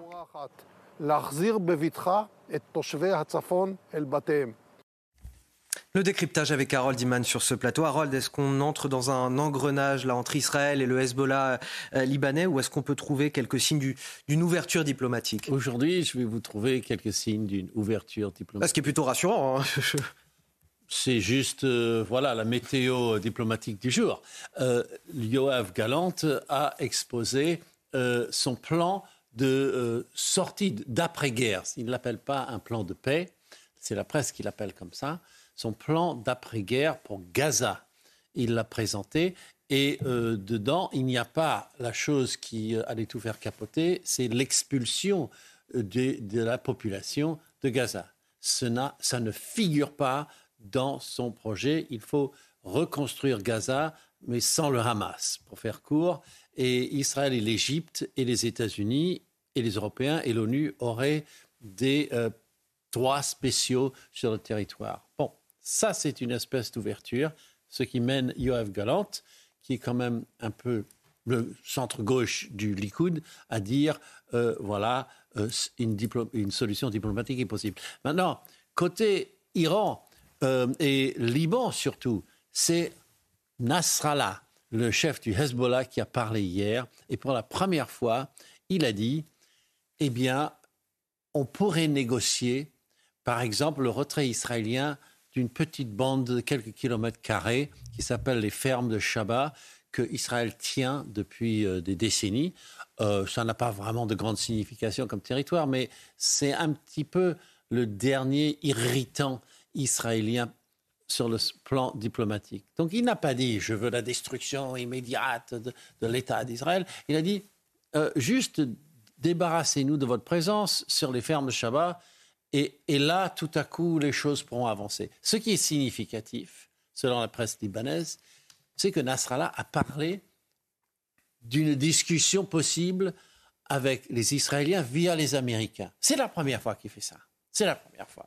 Donc voilà, c'est deux tout petits soleils dans un, dans un paysage vraiment très mort l'armée euh, israélienne via son porte-parole, qu'il rappelle toutefois, 2024 sera une année de combat, des combats qui se poursuivent, qui continueront jusqu'au retour des otages et l'élimination des hommes du Hamas. Oui, ces terroristes seraient encore très nombreux dans la bande de Gaza. On fait le point avec nos envoyés spéciaux Thibault Marcheteau et Fabrice Elsner. Même si la pression s'intensifie sur la frontière nord du pays, avec cette menace d'une riposte du Hezbollah, l'armée israélienne a encore fort à faire partout dans la bande de Gaza. Selon l'armée israélienne, plus de 9000 terroristes ont été éliminés depuis le début de la guerre. Ces dernières heures, plus d'une centaine de cibles ont été visées, notamment par l'aviation ou encore la marine euh, israélienne. Selon les porte-paroles de l'armée euh, israélienne, de nombreux membres du Hamas se rendent sous la pression de l'armée. Ils sont ensuite interrogés par les services de renseignement israéliens qui glanent de pression Le deuxième point clé de ce conflit, ce sont les otages. Plus de 130 otages sont encore retenus dans la bande de Gaza. Et même si depuis l'élimination du numéro 2 de la branche politique du Hamas à Beyrouth, les négociations sont gelées pour trouver un accord et donc pour libérer des otages, c'est l'objectif principal de l'armée israélienne, ramener les otages le plus rapidement possible sur le territoire d'Israël. On a quelques secondes. Michel Taub, vous aviez un commentaire à ajouter. Oui, par rapport à ce que disait Harold Iman, qui est très important. Euh, la France a, largué une aide humanitaire avec la Jordanie par les airs euh, sur le territoire, de Gaza. On peut attendre de la part de la France que, par exemple, elle prenne position sur le plan de paix esquissé par le ministre de la Défense. Ce serait très utile et ça permettrait à la France de se relancer sur le plan diplomatique au-delà d'une simple posture d'aide humanitaire Est-ce que Emmanuel Macron en est capable? En tous les cas, il faut saluer cette première euh, esquisse de sortie de crise euh, proposée par le ministre de la Défense israélien. C'est pas trois pansements et deux pots de mercurochrome qui vont nous donner une place aux négociations. Évidemment. Je nous propose une petite pause de, allez, à peine deux minutes. On revient dans un instant. On évoquera l'ultra-violence à Marseille avec un homme passé à, à tabac dans la cité des Rosiers par une dizaine d'individus. On en parle juste après la pause.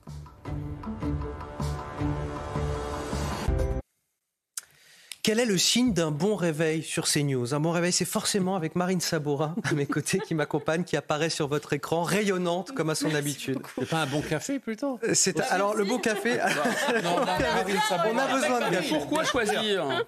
Alors pourquoi choisir? Tout à fait. Alors on a tous un bon café à côté de nous. On a Marine Sabourin. Mais moi j'ai la chance d'avoir Marine Sabourin. Pièce maîtresse de cette matinale, pièce maîtresse également euh, Guillaume Bigot qui nous accompagne, euh, politologue, éditorialiste, Michel Taube qui continue avec nous sur cette deuxième heure et Harold Iman pour toute l'actualité internationale. Je vous souhaite une très belle année à tous et un bon réveil. Voici les titres de votre journal de 7h30. À la une, l'ultra-violence à Marseille avec un homme passé à tabac par une dizaine d'individus. Les se sont produits dans la cité des Rosiers, dans le 14e arrondissement de la ville.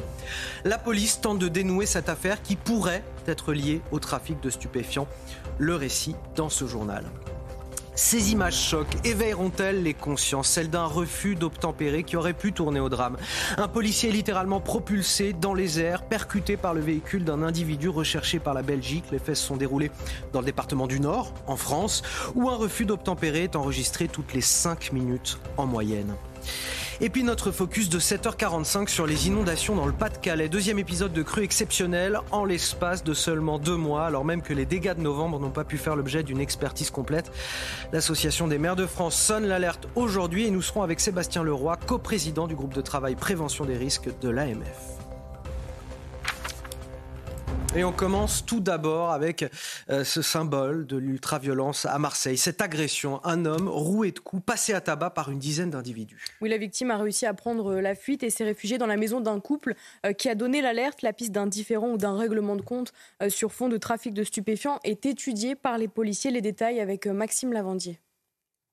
C'est dans la cité des Rosiers, dans le 14e arrondissement de Marseille, que l'agression a eu lieu.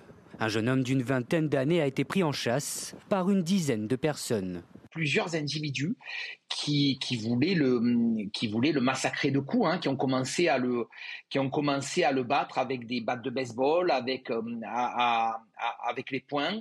Et, et il semblerait qu'ils voulaient vraiment euh, en découdre fortement avec ce, cet individu. Par chance, la victime a réussi à prendre la fuite et s'est réfugiée dans une maison dont la porte était ouverte à quelques centaines de mètres dans, l'appartement euh, d'un couple euh, qui, où il a pu se réfugier et le couple a pu faire appel aux services de police et aux pompiers qui, qui ont pu intervenir une nouvelle fois très rapidement. Conduit à l'hôpital, le jeune homme présentait une plaie à la tête et des hématomes sur tout le corps. Son pronostic vital n'est pas engagé. Une nouvelle fois, ça démontre que hum, dans ces quartiers-là, on est dans un climat d'ultra-violence. On est dans un climat de violence orange mécanique. Une enquête a été ouverte pour définir les circonstances de cette agression. J'ai envie de dire, on a tous les mots-clés. Hein. Marseille, trafic de drogue, cité des Rosiers, euh, violence, ultra-violence, on pourrait dire, France Orange Mécanique, comme nous dit ce syndicat de police. Et vous alliez ajouter un mot, J'ajouterai un mot, mafia. Parce que moi, je suis ouais. convaincu que maintenant Mars Marseille est organisé au niveau des trafics de drogue, au niveau de la criminalité et de l'ultra-violence en mafia qui s'affrontent pour conquérir des territoires et que souvent entre mafias, c'est à celui qui est capable du plus, de, la, de la violence la plus extrême qui va prendre le pouvoir. C'est vraiment souvent une question de capacité à la violence. C'est un peu Scarface où c'est le malfrat qui est capable de véritablement euh, procéder à des règlements de compte qui finalement, au final, prend le pouvoir. Et c'est un peu ce qui se passe à Marseille. Et, et pas qu'à Marseille. Et, et pas qu'à Marseille. Maintenant Nîmes également. Maintenant, voilà, d'autres villes sauf, du sud de la sauf, France sont sauf très touchées. que Marseille détient malheureusement le triste record du nombre de règlements de compte. 2023 a été une année terrible d'ailleurs pour, pour Marseille. Mais oui, vous avez raison, ça touche malheureusement de plus en plus de oui, communes. C'est la partie émergée de l'iceberg et puis d'un certain nombre de villes moyennes en France et du sud de la France, de l'arc méditerranéen, qui sont de plus en plus touchés euh, de Toulouse jusqu'à Nice par ce, par ce type de, de, règlement de compte. On verra hein, ce que dira bien sûr euh, l'enquête là-dessus. Mais oui. voilà, il est encore un petit peu tôt pour le dire. Mais en tout cas, cette ultra-violence qui touche des cités sensibles de Marseille pourrait faire penser, en tout cas, ce qui bien se sûr. passe dans les cas de règlement de compte et de trafic de drogue. Et voilà, un phénomène qui n'est plus simplement euh, lié à la ville de Marseille. Ces mots-clés, on peut aussi les décliner sur un certain nombre de villes du sud de la France. Oui, sauf que, sauf que Marseille en grand. Enfin, sauf que attention particulière de l'État.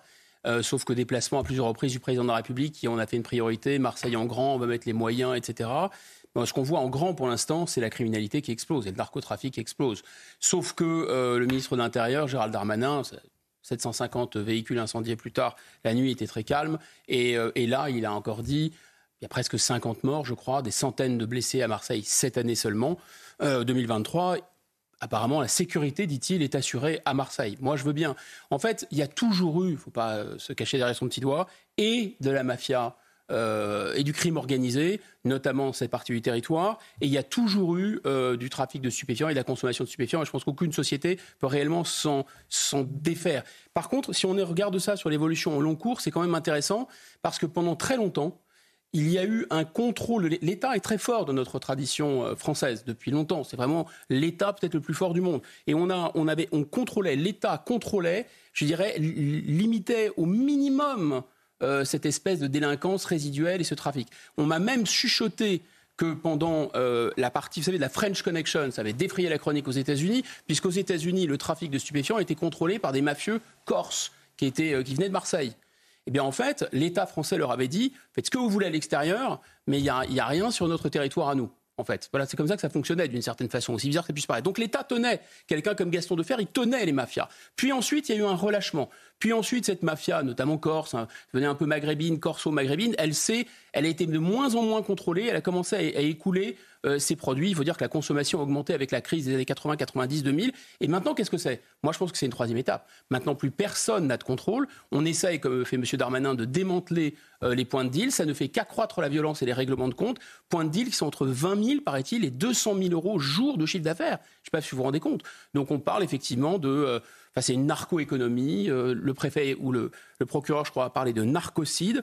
Et puis, on a ces, ces groupes, euh, Yoda, DZ Mafia, impliquant des Nigériens, des Comoriens, des Maghrébins qui se font la guerre entre eux quartier par quartier, pour des montants qui atteignent des sommes astronomiques et qui sont d'une cruauté, mais innommable. Innommable.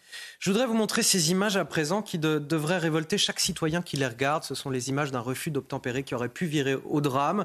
À Aluin, dans le département du Nord, un individu euh, recherché par euh, la Belgique qui a percuté un policier français qui tentait de l'interpeller avec ses collègues. Oui, regardez ces images euh, filmées par un témoin. Le chauffard accélère et fauche un agent qui est alors propulsé par-dessus une glissière en béton. Le suspect a été interpellé par les courageux policiers de Tourcoing et sera présenté à la justice. J'apporte tout mon soutien aux policiers blessés. Ce sont les mots de Gérald Darmanin publiés sur X. Une vidéo filmée et partagée sur les réseaux sociaux nécessaire selon euh, William Maury, délégué national Nuit Alliance, afin de montrer la réalité des policiers sur le terrain. Écoutez. Il y a à peu près euh, un, refus d'obtempérer euh, toutes les cinq minutes en France, c'est un fléau. Et là, aujourd'hui, avec cette vidéo, malheureusement, parce qu'on a, voilà, notre collègue, euh, ce qu'il faut savoir, c'est qu'il a failli être tué. Hein. Là, on, parle de fracture au niveau des membres inférieurs. Il va être opéré demain suite à ça. Mais la, vidéo va permettre peut-être de choquer un petit peu l'opinion publique, les pouvoirs publics également, et de se rendre compte bah, de la dangerosité de notre métier et de qu'est-ce qu'est réellement un refus d'obtempérer parce que c'est bien beau d'en parler, mais bon, voilà, là pour une fois, on a des images concrètes qui montrent bah, la violence de, ce fléau-là. Ce qui est étonnant, c'est que ce policier nous explique en gros que c'est bien que ces images soient diffusées afin de, choquer l'opinion publique et qu'il y ait un, un, mouvement finalement de défense de nos forces de l'ordre quelque part qui sont confrontées toutes les cinq minutes en moyenne à ce phénomène euh, dramatique. Non, mais cette vidéo est très importante et dans une guerre de communication euh, qui se joue tous les jours, euh, ça se passe euh, tout près de Tourcoing. Tourcoing, c'est la commune dont Gérald Darmanin est l'élu. Et j'espère qu'il ne va pas se contenter, je n'ai pas de conseil à lui donner, mais d'un simple tweet je pense qu'il devrait apporter son soutien physique, se déplacer auprès du policier qui a failli euh, être euh, tué par, cette, euh, par ce refus d'obtempérer. Ça permet effectivement de prendre conscience que les 25 000 refus d'obtempérer en France sont 25 000 mises en danger des policiers. Et effectivement, cette vidéo, j'espère, va être utile pour réveiller non, mais on est obligé de communiquer par la violence d'une vidéo Est-ce qu'on ne pourrait pas simplement réaliser le, danger qu'encourent les policiers au quotidien sans avoir à diffuser ces images Aujourd'hui, la violence est telle dans notre société, la violence est tellement communément admise dans les images qu'on nous montre tous les jours, qui sont diffusées tous les jours à travers les réseaux sociaux, qu'il faut cette communication à travers l'image ultra-violente d'un policier renversé par un, un chauffard pour peut-être amener une prise de conscience de tous sur ce qu'endurent nos policiers aujourd'hui? C'est un peu, j'allais dire, ces images sont un peu le, sous-titre, euh, le sous-titre ou les, ou les, euh, les comment, enfin, l'explication euh, de ce qui s'est passé au moment de la mort de Naël.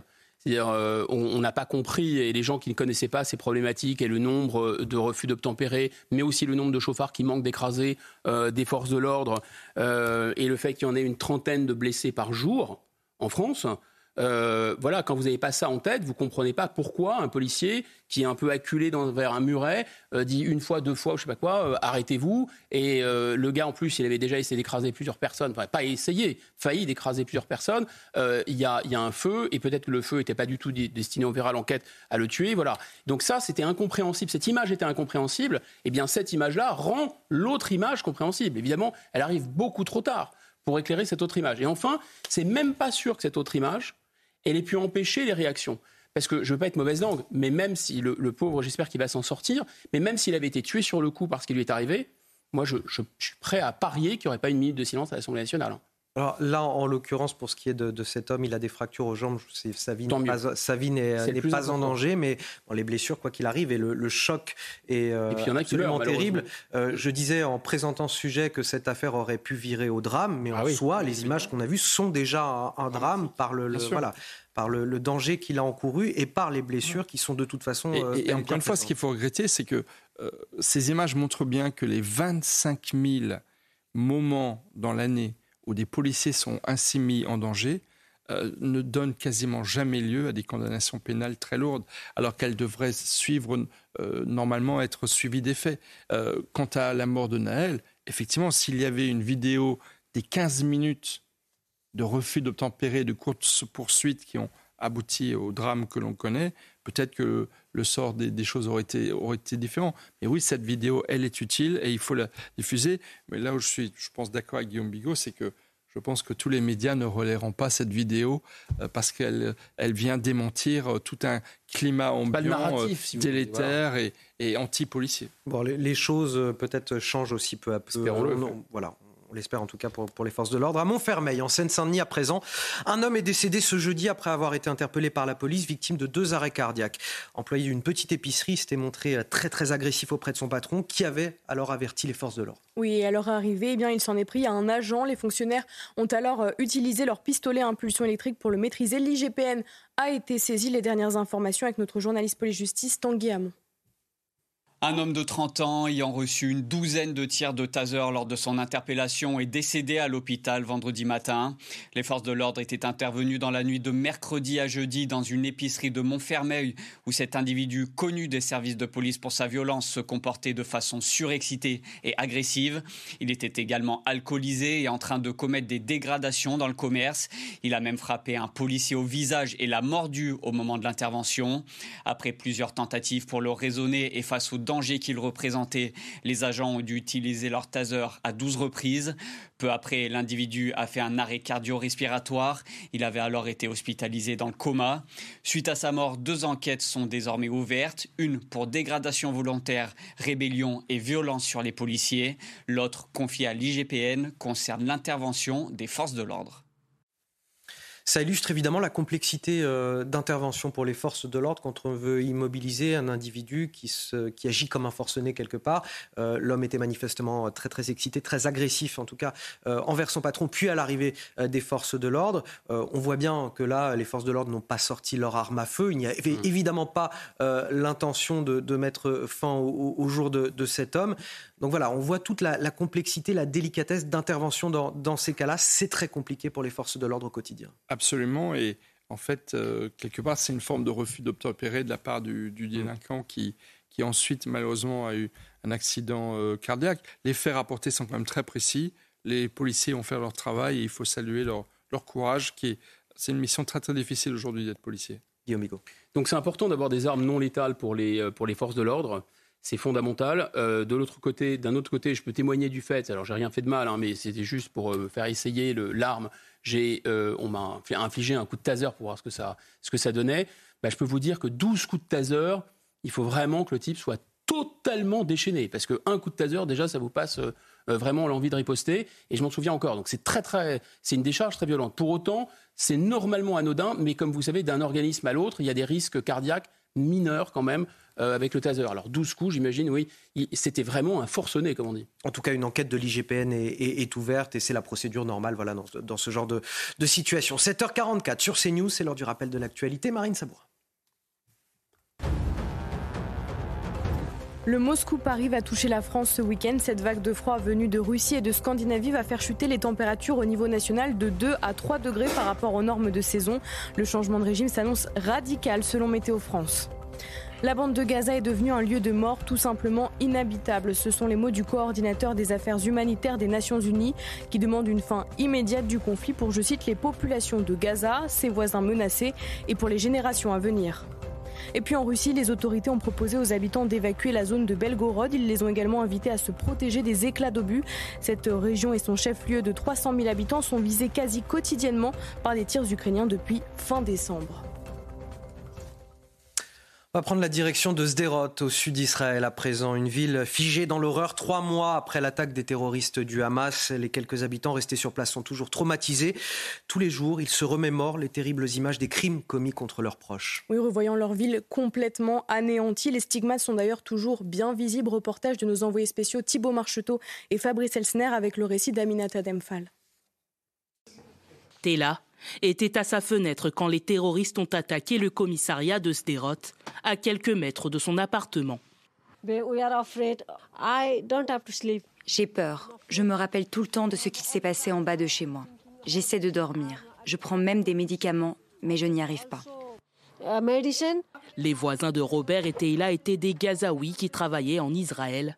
Pendant un mois, ils sont restés cachés dans cet appartement par peur d'être considérés comme des terroristes.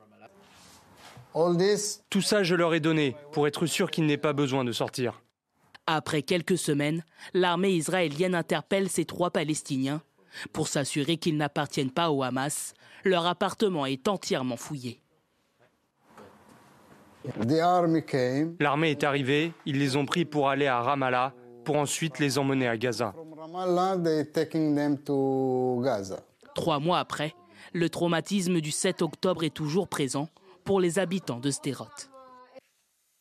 Allez, la campagne présidentielle aux États-Unis à, présent, qui est bien et bien lancée. Joe Biden accuse Donald Trump d'utiliser la rhétorique de l'Allemagne nazie dans son premier discours de campagne de l'année 2024. Une attaque frontale qui intervient à la, troisième, à la veille du troisième anniversaire de l'assaut du Capitole. Je vous propose de l'écouter. Il qualifie ceux qui s'opposent à lui de vermine. Il parle du sang de l'Amérique qui est empoisonné. Faisons écho exactement au même langage que celui utilisé dans l'Allemagne nazie. Et Harold, son adversaire Donald Trump, lui, doit faire face à un barrage de difficultés judiciaires qui pourrait lui coûter l'élection. La Cour suprême des États-Unis va d'ailleurs s'occuper de son dossier prochainement. Euh, qu'est-ce que ça implique?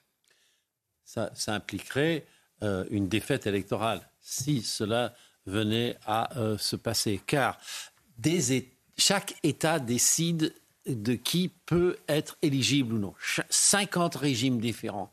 Et donc, le Colorado et le Maine ont décidé, euh, par leurs instances élues et judiciaires, que Donald Trump ne devait pas se présenter euh, devant les électeurs dans leur État respectif. Pourquoi? Parce qu'il est insurgé et rebelle et dans la Constitution contre les États-Unis. Donc, dans la Constitution, quelqu'un qui s'insurge contre le régime des États-Unis, le régime constitutionnel, eh bien, ne peut pas concourir à un, euh, euh, poste électif. Et c'est ce qu'ils ont décidé. Maintenant, ça a été euh, amené devant la Cour suprême. Et il y a plusieurs autres États dans la même situation, ou qui vont l'être très prochainement. Et donc, la Cour suprême dira si oui ou non on peut appliquer cette clause de l'insurrection contre Donald Trump, vu qu'il n'a pas encore été jugé pour insurrection. Donc, comment est-ce qu'on peut savoir s'il est vraiment au sens de la loi? Donc, voilà les arguties qui vont monter jusqu'à la Cour suprême des États-Unis qui statuera, qui examinera à partir du 8 février. Ça, c'est vraiment un fast track. Euh, jamais ils, ils sont allés aussi vite pour examiner quelque chose d'aussi novateur. On ne sait pas ce que pourrait penser la Cour suprême, puisque certes, euh, ils sont à majorité euh, conservateurs, mais ils sont aussi des juges et ils peuvent surprendre. Donc voilà, tout le pays retient un peu son souffle pour le 8 février. En attendant, Donald Trump n'est pas encore retiré des listes électorales au Colorado et au Maine parce que euh, le recours devant la Cour suprême a suspendu sa radiation. Michel Taub, vous aviez un commentaire? Extraordinaire société américaine, vous avez un homme qui est poursuivi, mais des dizaines de fois. Il y a des affaires fiscales, pénales, de tous les côtés. Surtout cas de procès. Et voilà, et qui, et qui va certainement se présenter à la présidence des États-Unis le 8 février. C'est un des derniers espoirs des adversaires de Donald Trump de pouvoir l'écarter. Mais je vois mal le juge constitutionnel s'opposer euh, à la marche euh, du peuple américain. Donald Trump étant quand même légèrement favori dans les sondages pour la présidentielle de la fin de l'année. Allez, les sports avec Marine Sabourin.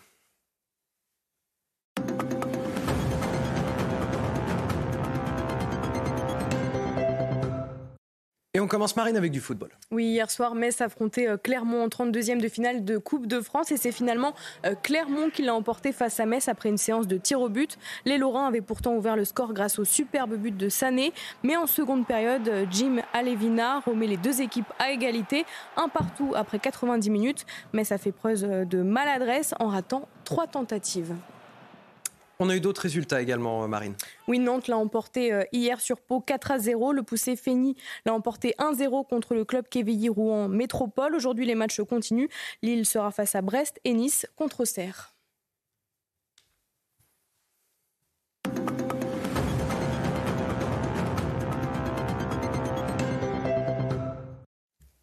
Notre focus à présent de 7h45, si je retrouve ma feuille d'interview Marine, vous l'avez pour moi, merci. Voilà, un petit souci d'impression, vous inquiétez pas. Euh, notre focus de 7h45 avec Sébastien euh, Leroy qui nous accompagne. On va parler des inondations dans le Pas-de-Calais. Deuxième épisode de crue exceptionnelle en l'espace de seulement deux mois, alors même que les dégâts euh, du mois de novembre n'ont pas pu faire l'objet d'une expertise complète. L'Association des maires de France sonne l'alerte aujourd'hui. Il faut une mobilisation au plus haut niveau, dit-elle. Et nous sommes donc avec Sébastien Leroy. Bonjour et merci d'être avec nous co-président du groupe de travail prévention des risques à l'AMF. Tout d'abord, une question pour vous. Le risque de débordement des, cours d'eau dans notre pays, ça concerne bien plus de Français qu'on l'imagine. Bonjour. Tout à fait. Aujourd'hui, le risque inondation, il concerne environ un Français sur quatre sur tout le territoire national, du nord au sud et de l'est à l'ouest. Donc il n'y a pas aujourd'hui de territoire spécifiquement impacté. Surtout que ce que l'on constate depuis ces dernières années, c'est qu'au regard de l'événement euh, de plus en plus fréquents des événements climatiques et de leur violence, des territoires qui n'ont jamais été touchés le sont aujourd'hui très sévèrement. Euh, il faut euh, rehausser aujourd'hui les systèmes de protection dans certains secteurs. Quel est cet arsenal aujourd'hui qui permettrait de mieux protéger les communes contre ces crues? Alors toute la problématique aujourd'hui de la protection et de la mise en résilience du territoire français, elle tient en une phrase, c'est qu'on a donné aux collectivités locales, aux villes, les, la compétence pour agir, mais en réalité, l'État a conservé tout ce qui relève de l'autorisation. Et pour euh, simplifier et résumer, on est dans, un, dans un paradigme aujourd'hui, toutes les actions des villes sont bloquées parce que les procédures et les réglementations se sont tellement empilées dans notre pays qu'elles en arrivent même à être contradictoires et qu'aujourd'hui, un élu local qui veut protéger son territoire n'y arrive pas et qu'il est soumis à des années, voire parfois à des décennies de procédures toutes plus difficiles les unes que les autres pour arriver à livrer un ouvrage. Il y, a, un désengagement, selon vous, progressif de l'État euh, depuis, euh, depuis 2018 euh, qui confie les ouvrages de protection aux intercommunalités? Est-ce que ça présente des risques là aussi? Alors oui, il y a un désengagement massif de l'État, puisqu'en réalité, comme il n'y a pas de stratégie au niveau national, il faut bien le comprendre, aujourd'hui on n'a aucune vision sur tout le territoire d'une protection contre les inondations, contre les incendies et tous les événements liés au risque. Et l'État s'est désengagé à la fois en transférant les charges sur les collectivités, en complexifiant les normes, comme je vous le disais, et parallèlement en pillant les ressources des collectivités locales dans le même temps. Et je vous en donne un dernier exemple qui est aujourd'hui d'actualité, hein, puisqu'on est en plein dedans, c'est que l'État a décidé de se débarrasser euh, il y a 10 ans de toutes ces digues, donc de, de centaines de kilomètres de digues sur les collectivités pour qu'elles les entretiennent à sa place. Sauf que pendant 10 ans, il devait préparer ce transfert, il n'a strictement rien fait.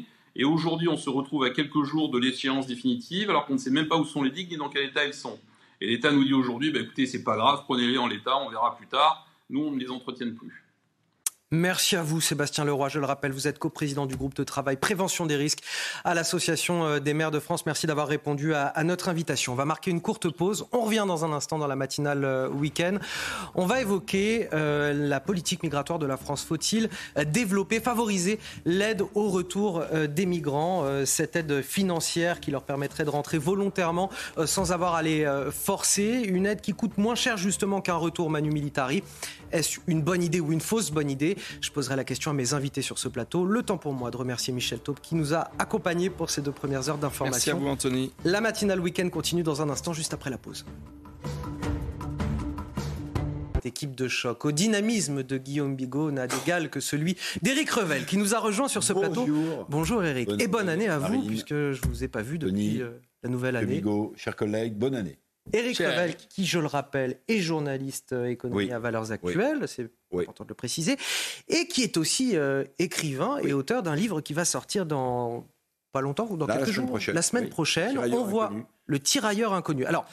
Je sais, euh, Eric, qu'on ne juge pas un livre à, sa couverture. Néanmoins, la couverture est très, belle. Superbe titre, superbe couverture. Voilà. Et, donc, bah, vous allez peut-être nous en dire un peu plus sur bah, rapidement. En fait, c'est une histoire extraordinaire, vraie, totalement vraie. Hein. C'est l'histoire d'un tirailleur euh, qui est mort pour la France le 8 juin 1917, qui est enterré dans l'île de Ré à la Quartz-sur-Mer, mais il n'a jamais mis les pieds en France. En fait, il est mort dans le coulage d'un bateau de guerre français qui s'appelait le Sequana, sur lequel 400 tirailleurs sénégalais étaient montés. Il est coulé au large de l'île Dieu, ce bateau, euh, de la pointe des Corbeaux pour les spécialistes. Et en fait, le corps de ce tirailleur vient s'échouer sur une plage de l'île de Ré, la Quarde, là où j'ai toute ma famille. Et je raconte toute l'histoire de ce personnage absolument incroyable qui est mort pour la France sans jamais avoir mis le pied en France.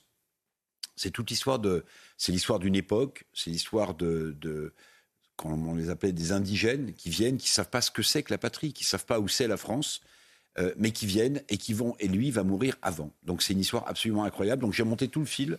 Il est enterré juste à la côté de la tombe de mes arrière-grands-parents. C'est pour ça que j'ai toujours été euh, interpellé. Je me suis toujours dit, mais qu'est-ce que fait Guillaume Bigot, qui est un spécialiste, mais qu'est-ce que fait un tirailleur sénégalais à la Quarde en 1917 Il faut savoir que sur l'île de Ré, à Saint-Martin de Ré, qui est la capitale, c'est de là d'où partaient les bagnards qui partaient en Guyane. Et il y avait un détachement de tirailleurs sénégalais qui empêchait que la foule lapide les tirailleurs, les, Dreyfus, les Cesnec qui partaient pour la Guyane. Je me suis dit, il, est sans doute... Eh bien, pas du tout. C'est toute cette histoire que je raconte. Et j'ai mis des années à porter cette idée. Et je pense que c'est un, le tirailleur inconnu euh, d'Éric Revel à retrouver dans toutes les bonnes librairies, sinon ce mm. n'est pas une bonne librairie. Voilà, il faut, le dire.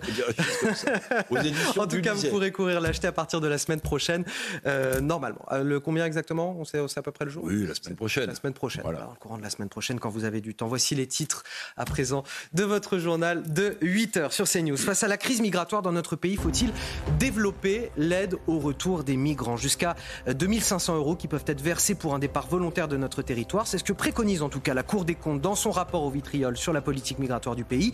Est-ce que c'est une bonne idée? Est-ce que cela peut créer un appel d'air? Mes invités nous donneront leur avis sur ce plateau. L'exaspération des commerçants du deuxième arrondissement de Lyon. Après euh, les émeutes de l'été dernier, ils sont désormais livrés à une délinquance croissante. Tout s'est accéléré à Noël avec des commerces fracturés jusqu'à quatre fois en l'espace de seulement quelques jours. Ils réclament la réouverture du commissariat d'arrondissement fermé pour travaux et puis des sanctions plus lourdes pour les délinquants. Vous les entendrez dans ce journal.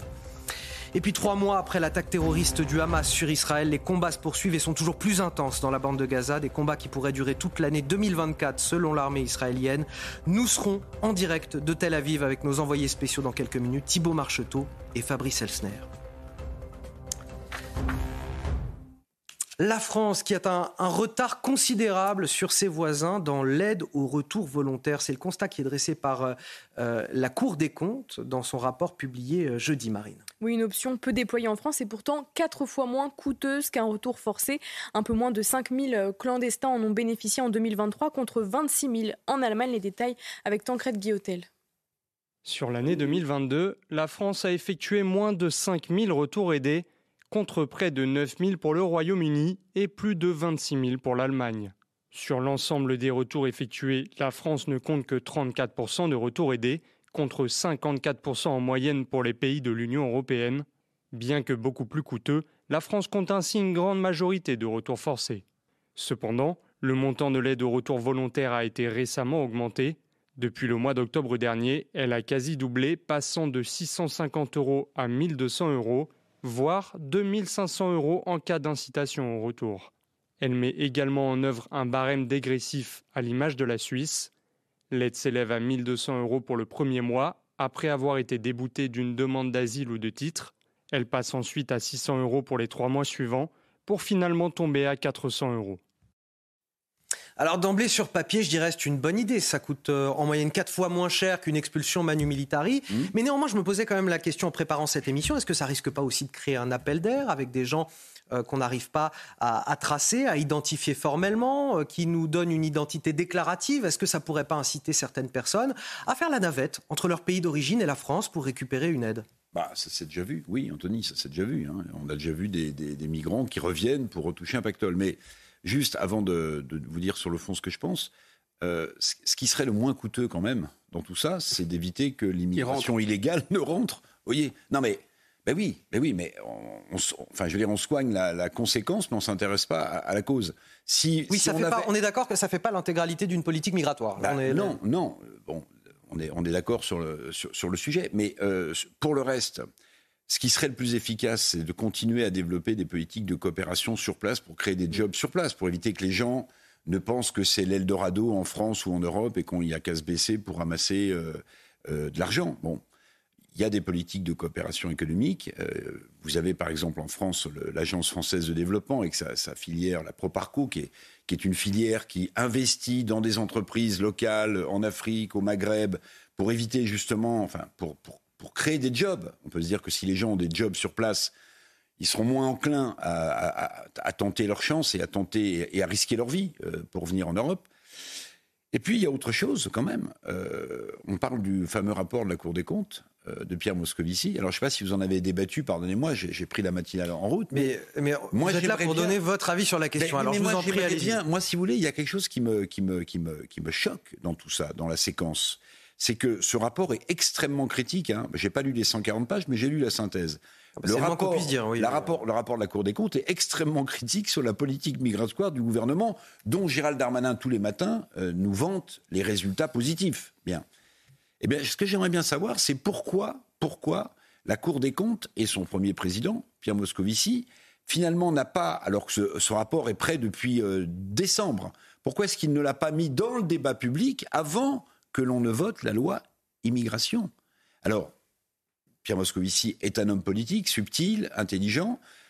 Euh, je pense qu'il n'y a pas de hasard. Il a sans doute pas voulu gêner le gouvernement, mais la synthèse de ce rapport montre quand même Est-ce qu'elle n'est pas censée une sorte de fiasco enfin, C'est voilà. censé éclairé le débat public quand bah, même ce type bah oui, de rapport. Donc il aurait bah fallu qu'il arrive à ce moment-là. Les grandes personnes seulement, les grandes personnes. Mais oui, parce les hauts fonctionnaires, mais, pas le bas peuple. Mais non, on aurait voulu l'avoir avant. On aurait voulu avoir toutes les pièces du dossier pour pour, pour parler. Oui, pour, pour éclairer les brahmanes, si vous voulez, pour éclairer les gens. Euh, de la. C'est l'ironie de, de Guillaume Bigot, le sarcasme. Les gens qui vont à Davos, etc., qui sont capables de comprendre, bon. mais pas le bas peuple. Votre interprétation, Guillaume, pourquoi des il a excès. été... Parce que vous savez, le peuple peut toujours avoir des, des il peut mal voter comme avait dit euh, M. Bolkenstein de la Commission européenne. Il faut changer de peuple. Il faut changer le peuple. Et il, il, il est, euh, il a tout le temps, il peut avoir la lèpre. Nous avait expliqué aussi le, le président de la République, la lèpre populiste. On ne sait pas, il peut avoir des accès, etc. Bon, trêve de plaisanterie. Je, je suis complètement d'accord euh, avec euh, Éric Revel. Euh, en fait, hein, c'est complètement scandaleux de ne pas avoir euh, donné ce rapport avant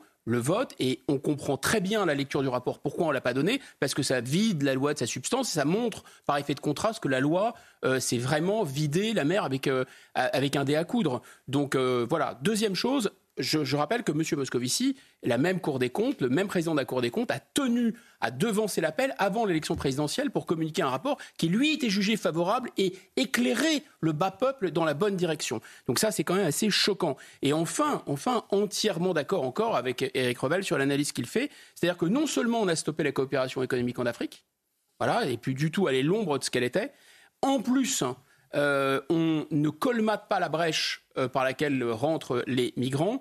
Et maintenant, on va avoir un double effet euh, d'attractivité, c'est-à-dire qu'on a déjà l'attractivité avec les aides sociales.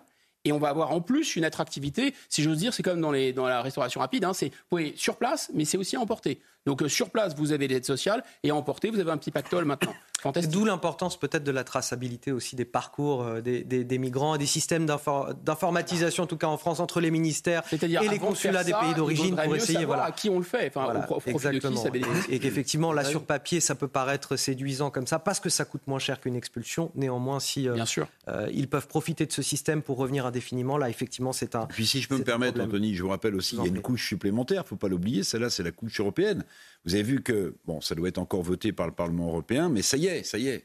Euh, il est né le, divin enfant du, pacte migratoire et asile européen, puisque après trois ans de gestation, euh, on sait qu'il y a un pacte euh, européen qui va aussi gérer les flux migratoires. Alors que dit ce pacte? Si ma mémoire est bonne, un, meilleur, meilleur filtrage aux frontières européennes, Schengen, bon, je ne fais pas de dessin, bon, Deuxièmement, euh, des cercles, des, centres fermés pour retenir les migrants qui passent illégalement. Puis troisièmement, une meilleure répartition des quotas de migrants qui stationnent par rapport, par, exemple, euh, en Italie. Voyez, des amendes. Et des amendes de 20 000 euros par, euh, par, migrant. Bon. Donc en fait, moi, ce que je, voudrais qu'on nous explique quand même, et ça, ça passe, enfin, me semble-t-il, sans arrêt sous le boisseau c'est notre loi migration, là, dont le président de la République et la première ministre sortante prient tous les jours pour que le Conseil constitutionnel la retoque, ce qui est quand même incroyable. Est-ce qu'elle va être efficace seule, ou bien est-ce que le pacte migratoire européen va prendre le dessus et va nous imposer, parce que c'est ça la réalité, sous peine d'amende, des quotas de migrants qu'il faudra récupérer d'Italie. Vous savez que normalement, on doit les dispatcher en Europe. Euh, ceux qui arrivent en Italie ou qui arrivent en Grèce. Et pour l'instant, bon, voilà, on est un peu gêné aux entournures. Mais avec ce pacte migratoire européen, il faudra, il faudra accepter des quotas. Hein, D'où l'idée évidemment d'en mettre euh, en région, d'en mettre façon, en Eric, Je, pense que tout homme ou femme politique, tout homme ou femme politique qui se présentera devant les Français en, situation de pouvoir ou, ou, essayant de gagner le pouvoir et qui prétendra régler le problème de l'immigration sans sortir de Schengen sera soit un idiot, soit un menteur. Allez, on va passer à la colère des commerçants du centre-ville de Lyon. Ils font face à un phénomène qui ne fait que croître depuis plusieurs mois. Euh, des vols, des effractions, des cambriolages dans leurs magasins. Une fromagerie, par exemple, a été fracturée quatre fois en l'espace de seulement trois semaines, Marine. Oui, depuis septembre, la petite délinquance s'attaque à ces commerces de proximité qui ont déjà dû faire face aux émeutes l'été dernier. Tous demandent une réaction rapide des autorités. Les explications de Maxime Lavandier. Dans le quartier commerçant de la Charité à Lyon, les cambriolages et vols sont de plus en plus réguliers. Depuis euh, quelques semaines, ça s'est vraiment accéléré, quasiment euh, tous les jours. Aujourd'hui, des magasins euh, alimentaires sont touchés, comme des restaurants, également des, des fleuristes, des coiffeurs, des magasins qui n'étaient pas visés auparavant. De petits commerces familiaux que les voleurs ciblent, avec un mode opératoire bien défini et une détermination sans faille. Ils vont euh, tout d'abord essayer, par la vitrine, par la porte principale du commerce, par aussi les portes dérobées des, parties communes, et même nous avons eu des, infractions par les toits, les toits des, immeubles, pour justement euh, euh, arriver à l'intérieur des commerces. La fromagerie du quartier a vu sa porte fracturée quatre fois en l'espace d'un mois. Pendant les fêtes de fin d'année, les vols et cambriolages sont généralement en hausse et la fermeture du commissariat du deuxième arrondissement pour cause de travaux n'arrange pas les choses. La fermeture du commissariat donc, date maintenant d'un an et demi à peu près. Le problème d'effectifs euh, de police, le problème de la fermeture du commissariat du deuxième peut évidemment avoir un rapport avec tout ça, c'est certain. Pour faire face à ce phénomène, la présence policière et les patrouilles pédestres ont été renforcées avec l'appui de la police municipale. Le commissariat, lui, devrait réouvrir en février. Ce qui est écœurant pour les petits commerçants aujourd'hui, c'est qu'ils traversent un certain nombre de difficultés. Il y a eu les, gilets jaunes euh, il y a quelques années. Euh, ensuite, euh, les manifs contre la loi des sur les retraites, la crise sanitaire, les émeutes de l'été dernier. L'inflation l'inflation et désormais, euh, depuis la rentrée, euh, depuis septembre, ces commerces du centre-ville de Lyon qui sont euh, confrontés à une petite délinquance croissante et puis surtout en période de Noël où évidemment les délinquants se disent qu'il y a des, espèces certainement à, saisir dans les caisses de ces magasins et qui commettent des effractions en tout genre depuis, depuis le début de l'année. Alors ce qui me rassure un, petit peu, c'est ce que dit ce, ce policier, c'est qu'il y a eu la fermeture de ce commissariat et qu'il y a sans doute un lien aussi entre euh, deux ans pour travaux, la fermeture du commissariat. Euh, euh, c'est pour ça que tout à l'heure je parlais des, annonces de Gérald Darmanin et de la réalité sur le mm. terrain. Vous voyez, là c'est un exemple patent. Mais voilà, quand il n'y a plus de force de l'ordre dans un pays où l'ensauvagement est très fort, ben les malfrats, les voyous s'en donnent à cœur joie. Bon, c'est une évidence. Maintenant, je vais vous dire, pour ceux qui ont des commerçants dans leur famille, ou qui connaissent des commerçants, c'est des drames absolus, parce que vous avez souvent des gens qui mettent de l'argent dans leur dans leur boutique, dans leur affaire, et quand vous êtes cambriolé une fois, deux fois, trois fois, quatre fois, enfin c'est à devenir soi-même euh, finalement assez violent. Hein. Donc cette situation à Lyon dans le deuxième, elle n'est pas nouvelle, elle semble empirer. On nous dit qu'un commissariat va ouvrir. Bon bah écoutez, euh, très bien, non acte. Voilà, ce qui me rassure un peu, c'est que là où on met du bleu, comme on dit, où on met des forces de l'ordre, euh, ça fait reculer quand même un peu la délinquance avec derrière quand même les délinquants qui sont chopés, ils risquent quoi? Bah, C'est toujours la même question. Ils risquent quoi comme peine euh, Quand vous recommencez quatre fois, c'est que vous n'avez pas vraiment peur de la, de, la, peine qui va vous être infligée euh, par les juges. Hein. Allez, on va faire le rappel de l'actualité à présent à 8h15, Marine Sabour. Le Pas-de-Calais toujours placé en vigilance orange, tout comme le Nord, les Ardennes et la Meuse. Plus de 190 communes ont été touchées. Si les sols sont aujourd'hui gorgés d'eau, la décrue doit se poursuivre aujourd'hui. Un homme de 30 ans est décédé hier matin à l'hôpital où il avait été euh, admis la veille. Il a reçu une douzaine de décharges de pistolets à impulsion électrique lors de son interpellation par la police à Montfermeil en Seine-Saint-Denis. Le gérant d'une épicerie avait fait appel à la police pour qu'elle fasse sortir cet employé qui refusait de quitter les lieux. Une autopsie doit être effectuée lundi. Et puis l'acteur de David Saul, qui incarnait Hutch dans la série Starsky et Hutch, est mort à l'âge de 80 ans. L'acteur américain jouait le rôle du policier imperturbable au volant de la mythique Ford Torino Rouge. Dans un communiqué publié par sa femme, ses proches l'ont décrit comme un homme aux nombreux talents extraordinaires. Je suis un fan de Starsky. Ah bah évidemment. Alors David Soul, c'était pas seulement un acteur, il chantait aussi. Hein. Il a fait un ou deux tubes. Mais ça, c'est tous les Américains, c'est incroyable. Ah non, non, non, non mais écoutez-le chanter David Lui spécialement était très ah, il, chantait incroyablement. C'était une sorte de, crooner, David Soul. Et puis euh, là, on le voit sur la voiture mythique, il y a aussi Huggy les bons tuyaux. Vous vous souvenez, mon cher Encore plus mythique. Huggy les bons tuyaux, qui est, le troisième personnage de la série. Très important. Oui, oui, très important. Allez, si vous voulez bien, on revient en France. La désertification de notre territoire avec cet effet euh, boule de neige, moins de services publics, moins d'habitants et donc moins de débouchés pour les commerces, donc moins de commerces. On a 20 000 communes dans le pays qui n'ont aucun magasin dans leur rue. Alors pour pallier ce problème, un habitant de l'Essonne a, décidé euh, de prendre les choses en main marine. Oui, Michel Monbrun est octogénaire et pourtant il ne manque pas d'idées. Il a décidé de créer une association qui s'appelle Éco Jolie avec comme objectif d'ouvrir une épicerie solidaire dans chaque village sans commerce dans le sud de l'Essonne. Reportage de Solène Boulan et Bamba Gay avec le récit d'Aminata Demphal. À bientôt 83 ans, Michel se lance dans l'un des plus grands défis de sa vie. Ouvrir une dizaine d'épiceries solidaires, comme celle-ci, ouverte à son initiative il y a maintenant deux ans. J'ai une cinquantaine de villages n'ont plus ni commerce ni service. Avant, ils pouvaient aller au café, à la poste. Tout cela a disparu. Avant l'ouverture de cette épicerie, le magasin le plus proche était à 5 km du village. Michel en est certain.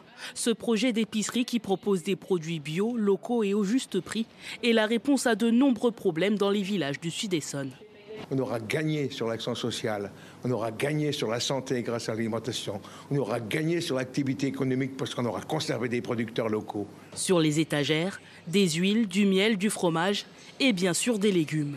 Nous avons des butternuts, des petits marrons, des pommes de terre de prunets, des poireaux, les navets.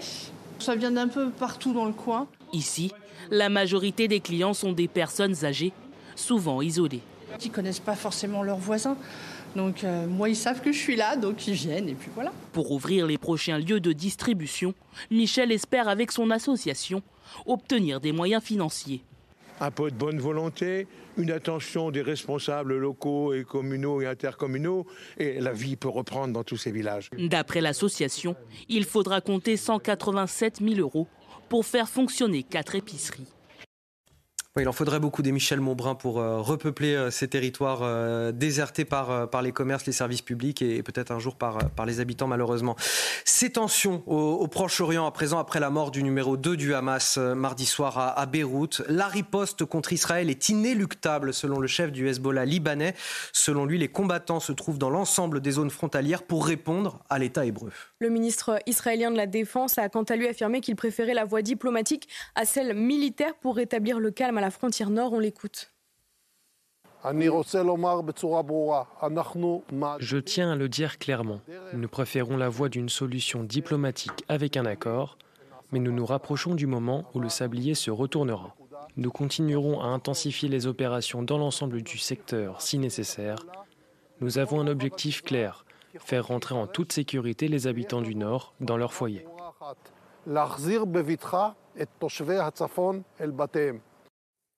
Le décryptage d'Harold Iman sur ce plateau. Harold, est-ce qu'on on entre vraiment dans un engrenage entre Israël et le Hezbollah ou est-ce qu'on peut trouver quelques euh, signes d'une ouverture diplomatique? Des signes d'une ouverture diplomatique.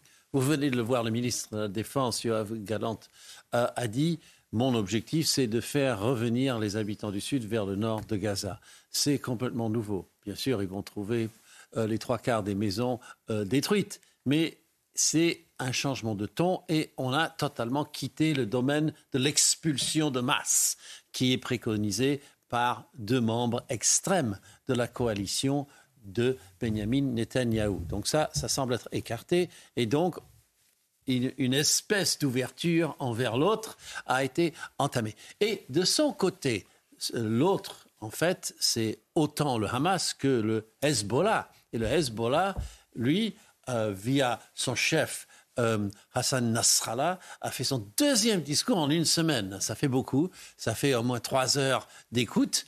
Et euh, il a commencé à lâcher des petits signes. Il a dit oui, il y aura une riposte, mais la riposte n'est pas nécessairement la guerre totale. Hmm. Et ensuite, il a dit, notre grand euh, contentieux, c'est l'occupation des fermes de Shabbat. C'est une, zone de quelques kilomètres carrés que l'armée israélienne a investi il y a très très longtemps. Et il dit, si ça c'est réglé, eh bien nous pourrons parler directement avec ceux qui ont le pouvoir, sous-entendu les Américains. Donc c'est une façon de dire, parlons. Et c'est peut-être ça la lueur d'espoir, même si les combats continue et que les bombardements du Hezbollah ont eu lieu ce matin même, si on vérifie sur son application des situations d'urgence SOFA. Et si l'on en croit euh, le porte-parole de l'armée israélienne, 2024 sera une année de combat. On va sans plus tarder rejoindre nos envoyés spéciaux Thibault Marcheteau et Fabrice Elsner en direct de Tel Aviv. Thibault, euh, bonjour. Demain, ça fera euh, trois mois que la guerre a commencé. Comment la situation militaire évolue-t-elle? Bien écoutez Anthony, trois mois après, l'armée israélienne fait face à deux fronts, euh, puisque Harold l'a bien expliqué en plateau, encore ce matin, plus d'une quarantaine de roquettes sont tombées sur des localités au nord euh, d'Israël, envoyées donc par le Hezbollah et également des drones qui ont été détectés par l'armée euh, israélienne. Le vice-président Mike Pence, l'ancien vice-président américain Mike Pence, était aux côtés de Saal pour se rendre compte de l'état d'alerte dans lequel se situe l'armée israélienne sur le front nord et dans la bande de Gaza, l'armée israélienne a également euh, fort à faire. Euh, les porte-paroles nous disent que depuis le début de la guerre, plus de 9000 terroristes ont été euh, éliminés par l'armée. il y a également plus d'une centaine de cibles qui sont tous les jours visées par l'aviation, l'artillerie ou encore la marine israélienne dans la bande de Gaza. Les porte-paroles nous disent aussi que sous la pression de l'armée israélienne, beaucoup de combattants du Hamas se rendent. Ils sont ensuite interrogés par les services de renseignement israéliens qui en profitent pour glaner des informations très précieuses sur l'organisation du euh, Hamas concernant les otages. Je vous rappelle que plus de 130 otages sont encore retenus dans la bande de Gaza. Et même si depuis l'élimination du numéro 2 de la branche politique du Hamas, les négociations sont gelées, l'armée israélienne en fait son objectif euh, principal, libérer les otages le plus rapidement possible pour les ramener sur le territoire d'Israël. Et un grand merci à vous, Thibault Marchoteau. Un grand merci également à, Fabrice Elsner qui vous accompagne euh, derrière la caméra. Nos deux envoyés spéciaux en direct de Tel Aviv. On marque une courte pause. On revient dans un instant sur CNews. On évoquera l'ultraviolence à Marseille avec un homme roué de coups par une dizaine d'individus. On en parle juste après la pause. 8h30 sur CNews, la matinale week-end se pose. Guillaume Bigot, qui est légèrement dissipé pendant la, la, pub, me, me, fait rire, mais il garde un air. Légèrement. légèrement, très légèrement. Moi, pas du tout. Vous, vous êtes sérieux, Eric Revel C'est Guillaume le terrible. C'est Guillaume, on ne le sait pas, mais c'est Guillaume le terrible. Euh, Guillaume le terrible, pour vous servir, vient analyser l'actualité sur le plateau de CNews dans la matinale week-end avec Eric Revel, avec Harold Iman et Marine Sabourin. Voici tout de suite les titres de votre journal de 8h30, dernière ligne droite de cette matinale. L'ultraviolence à Marseille, avec un homme passé à tabac par une dizaine d'individus. Les faits sont produits dans la cité des Rosiers, dans le 14e arrondissement de la ville. La police tente de dénouer cette affaire qui pourrait être liée au trafic de stupéfiants. Le dans ce journal. Ces images choquent, éveilleront-elles les consciences? C'est ce ce qu'espèrent les policiers. Ces images d'un refus d'obtempérer qui aurait pu tourner au drame. Un policier littéralement propulsé dans les airs, percuté par le véhicule d'un individu recherché par la Belgique. Les faits sont déroulés euh, dans le département du Nord, en France, où un refus d'obtempérer est enregistré toutes les 5 minutes en moyenne. Trois mois après le début de la guerre entre Israël et le Hamas, la ville de Sderot, au sud de l'État hébreu, toujours sonnée par l'horreur de l'attaque terroriste du 7 octobre, nos envoyés spéciaux sur place, Thibault Marcheteau et Fabrice Elsner, sont allés à la rencontre de ces habitants traumatisés. Vous verrez leur reportage. Un mot pour dire également que euh, le Hezbollah libanais dit avoir euh, ciblé une base israélienne après l'élimination d'un chef du Hamas cette semaine par, euh, Israël à Beyrouth, au Liban. On commence tout d'abord avec euh, cette euh, incroyable agression, symbole de l'ultra-violence à Marseille, un homme qui a été roué de coups par une dizaine d'individus. Oui, la victime a réussi à prendre la fuite et s'est réfugiée dans la maison d'un couple qui a donné l'alerte. La piste d'indifférent ou d'un règlement de compte sur fond de trafic de stupéfiants est étudiée par les policiers. Les détails avec euh, Maxime Lavandier. C'est dans la cité des Rosiers, dans le 14e arrondissement de Marseille, que l'agression a eu lieu. Un jeune homme d'une vingtaine d'années a été pris en chasse par une dizaine de personnes plusieurs individus qui, qui, voulaient le qui voulaient le massacrer de coups, hein, qui ont commencé à le qui ont commencé à le battre avec des battes de baseball, avec euh, avec les poings, et, il semblerait qu'il voulait vraiment euh, en découdre fortement avec ce, cet individu. Par chance, la victime a réussi à prendre la fuite et s'est réfugié dans une maison dont la porte était ouverte quelques centaines de mètres dans, l'appartement euh, d'un couple euh, qui, où il a pu se réfugier et le couple a pu faire appel aux services de police et aux pompiers qui, qui ont pu intervenir une nouvelle fois très rapidement. Conduit à l'hôpital, le jeune homme présentait une plaie à la tête et des hématomes sur tout le corps. Son pronostic vital n'est pas engagé une nouvelle fois, ça démontre que hum, dans ces quartiers-là, on est dans un climat d'ultra-violence. On est dans un climat de violence orange mécanique. Une enquête a été ouverte pour définir les circonstances de cette agression. Une France orange mécanique, nous dit ce, syndicat de, police. C'est Marseille, mais c'est aussi euh, Nîmes, Montpellier, Nice, euh, euh, Toulouse. C'est un certain nombre de villes, certains quartiers de ces villes de l'arc méditerranéen qui sont désormais touchés par le trafic de drogue et ses répercussions, notamment l'ultra-violence qu'on observe dans ces quartiers. Ah, c'est pas nouveau. On se souvient de la French Connection dans les années 70-80. Ensuite, on a eu une mafia qui était un peu plus. déjà, qui était montée en gamme avec le trafic qui s'était développé euh, la cocaïne venant d'Amérique du Sud et tout ça, ça avait, pris encore plus d'ampleur euh, et l'État était encore moins capable de contrôler. Et là, j'ai l'impression qu'on a franchi un seuil à la fois dans l'ultra-violence, et ça, laisse quand même assez pantois. Il faut être prudent parce qu'on n'est pas sûr encore que ce soit euh, un règlement de compte. Mais les gens qui regardent Marseille de près savent qu'il y a c'est par exemple ces deux grosses mafias que sont Yoda d'un côté et DZ Marseille qui terrorisent littéralement euh, les habitants où il y a ces trafics. Euh, euh, ce, qu'on peut, ce qui est fou, c'est qu'on connaît les lieux d'une certaine façon. Alors, on connaît les noms de ces structures. Ces structures sont quand même clandestines. Ça ressemble vraiment de plus en plus à ce qu'on voit à la mode Pablo Escobar et une ultra-violence. Et là où ça, ça doit nous inciter à réfléchir, c'est qu'effectivement, on coche rien ne valent dans notre réaction. C'est-à-dire que on a une réaction avec euh, euh, aller démanteler les points de deal, aller au contact, c'est la politique de M. Darmanin, ce qui ne semble ni changer le volume du trafic, ni son chiffre d'affaires, et surtout ce qui semble même accroître la violence sans rien changer. Et il faut se rappeler quand même que les États-Unis d'Amérique, ça fait quand même des décennies qu'ils ont fait la guerre, entre guillemets, au trafic de stupéfiants. Et s'il y a quelque chose qui avait fonctionné dans leur guerre au trafic de stupéfiants, c'est d'allonger les peines de prison. Bah ici, non seulement on, on, ne fait pas nous la guerre au trafic de stupéfiants. Gérald Darmanin l'affirme, le, réaffirme à, à, volonté. Oui, mais c'est pas la police qui peut euh, qui peut sanctionner, c'est le bras euh, de la justice. C'est heureux d'ailleurs. Et là, la justice, soit elle sanctionne pas suffisamment, de manière suffisamment forte, et en tout cas, il y a même pas suffisamment de places de prison. Mais la réflexion, c'est que si on en arrive à ce niveau d'ultra violence, s'ils sont capables de braver des tortures, etc., est-ce qu'on est vraiment certain que des peines de prison, même longues, vont les dissuader. C'est-à-dire qu'en fait, le problème, c'est l'appât du gain. C'est que c'est tellement, tellement rentable que, et tellement hors de contrôle que ça devient compliqué. Donc, comment faire? Il n'y a pas, pas de solution, mais peut-être s'attaquer aux consommateurs en amont aussi, savoir d'où viennent, viennent ces produits et détruire la fabrication de ces produits. Marseille fait l'objet de, plans récurrents euh, concernant les, trafics, l'insécurité? Oui, on a même un ministre de l'Intérieur, Gérald Darmanin, qui, qui nous explique, chiffre en main, qu'il a démantelé des points de deal. Mais quand vous savez que, euh, en fait, euh, maintenant, il y a des applications qui vous permettent de vous faire livrer. Uber Uber de, de, de, la drogue à domicile, en fait, vous avez moins besoin de points de deal physiques, j'allais dire. Donc, entre la disparition due aux forces de l'ordre et la disparition due à l'évolution du marché de la drogue à Marseille et ailleurs, il faudrait euh, regarder dans le détail. Mais sur la French Connection, mon cher Guillaume, il y a une grande différence quand même. C'est qu'à l'époque, la French Connection, notamment marseillaise, c'était des produits qui étaient faits dans des laboratoires à Marseille et qui partaient de l'autre côté de l'Atlantique. Là, aujourd'hui, c'est le flux inverse. C'est le flux inverse, c'est-à-dire que on est en voie de cartélisation, euh, euh, comme on parle du cartel de Medellin. Vous voyez, euh, on sent qu'il y a des barons de la drogue qui tiennent le marché en France. On sent qu'on est, on, on, bascule d'un trafic de drogue violent à un narcotrafic de drogue, avec tout ce que ça peut entraîner. Peut-être qu'un jour on connaîtra des enlèvements.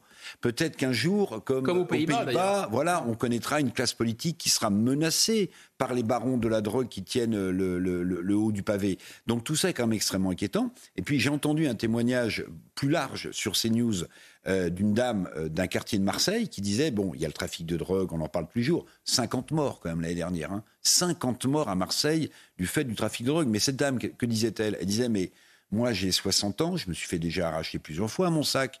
Plusieurs fois, on m'a, on m'a, on m'a, on m'a, on a essayé de me piquer euh, mon bracelet, etc. Donc, vous avez le trafic de drogue, et puis ça donne l'impression que Marseille est en train de basculer dans dans une flopée d'incivilité, euh, d'agression euh, qui sont monnaie courante. Pour ceux qui connaissent, vous allez rue la, la Canebière qui va jusqu'au Vieux-Port.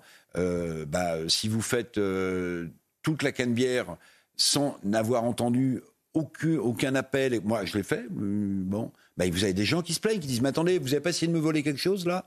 Donc Marseille est dans cette situation-là quand même, la deuxième ville de France. Trafic de drogue plus le reste. J'ai pas beaucoup mieux à vous proposer cette fois dans le département du Nord à Aluin. Ce refus d'obtempérer qui aurait pu virer au, drame. Un individu recherché par la Belgique percuté, euh, a percuté un policier français qui tentait de l'interpeller avec ses collègues. Oui, regardez ces images filmées par un témoin. Le chauffard accélère et fauche un agent qui est alors propulsé par-dessus une glissière en béton. Le suspect a été interpellé par les courageux policiers de Tourcoing et sera présenté à la justice. J'apporte tout mon soutien aux policiers euh, blessés. Ce sont les mots de Gérald Darmanin publiés sur X. Une vidéo publiée partagée sur les réseaux sociaux, nécessaire selon William Maury, délégué national Nuit Alliance, afin de montrer la réalité des policiers sur le terrain. Écoutez. Il y a à peu près euh, un, refus d'obtempérer euh, toutes les cinq minutes en France, c'est un fléau. Et là, aujourd'hui, avec cette vidéo, malheureusement, parce qu'on a, voilà, notre collègue, euh, ce qu'il faut savoir, c'est qu'il a failli être tué. Hein. Là, on, parle de fracture au niveau des membres inférieurs. Il va être opéré demain suite à ça. Mais la, vidéo va permettre peut-être de choquer un petit peu l'opinion publique, les pouvoirs publics également, et de se rendre compte bah, de la dangerosité de notre métier et de qu'est-ce qu'est réellement un refus d'obtempérer parce que c'est bien beau d'en parler, mais bon, voilà, là pour une fois, on a des images concrètes qui montrent bah, la violence de, ce fléau-là.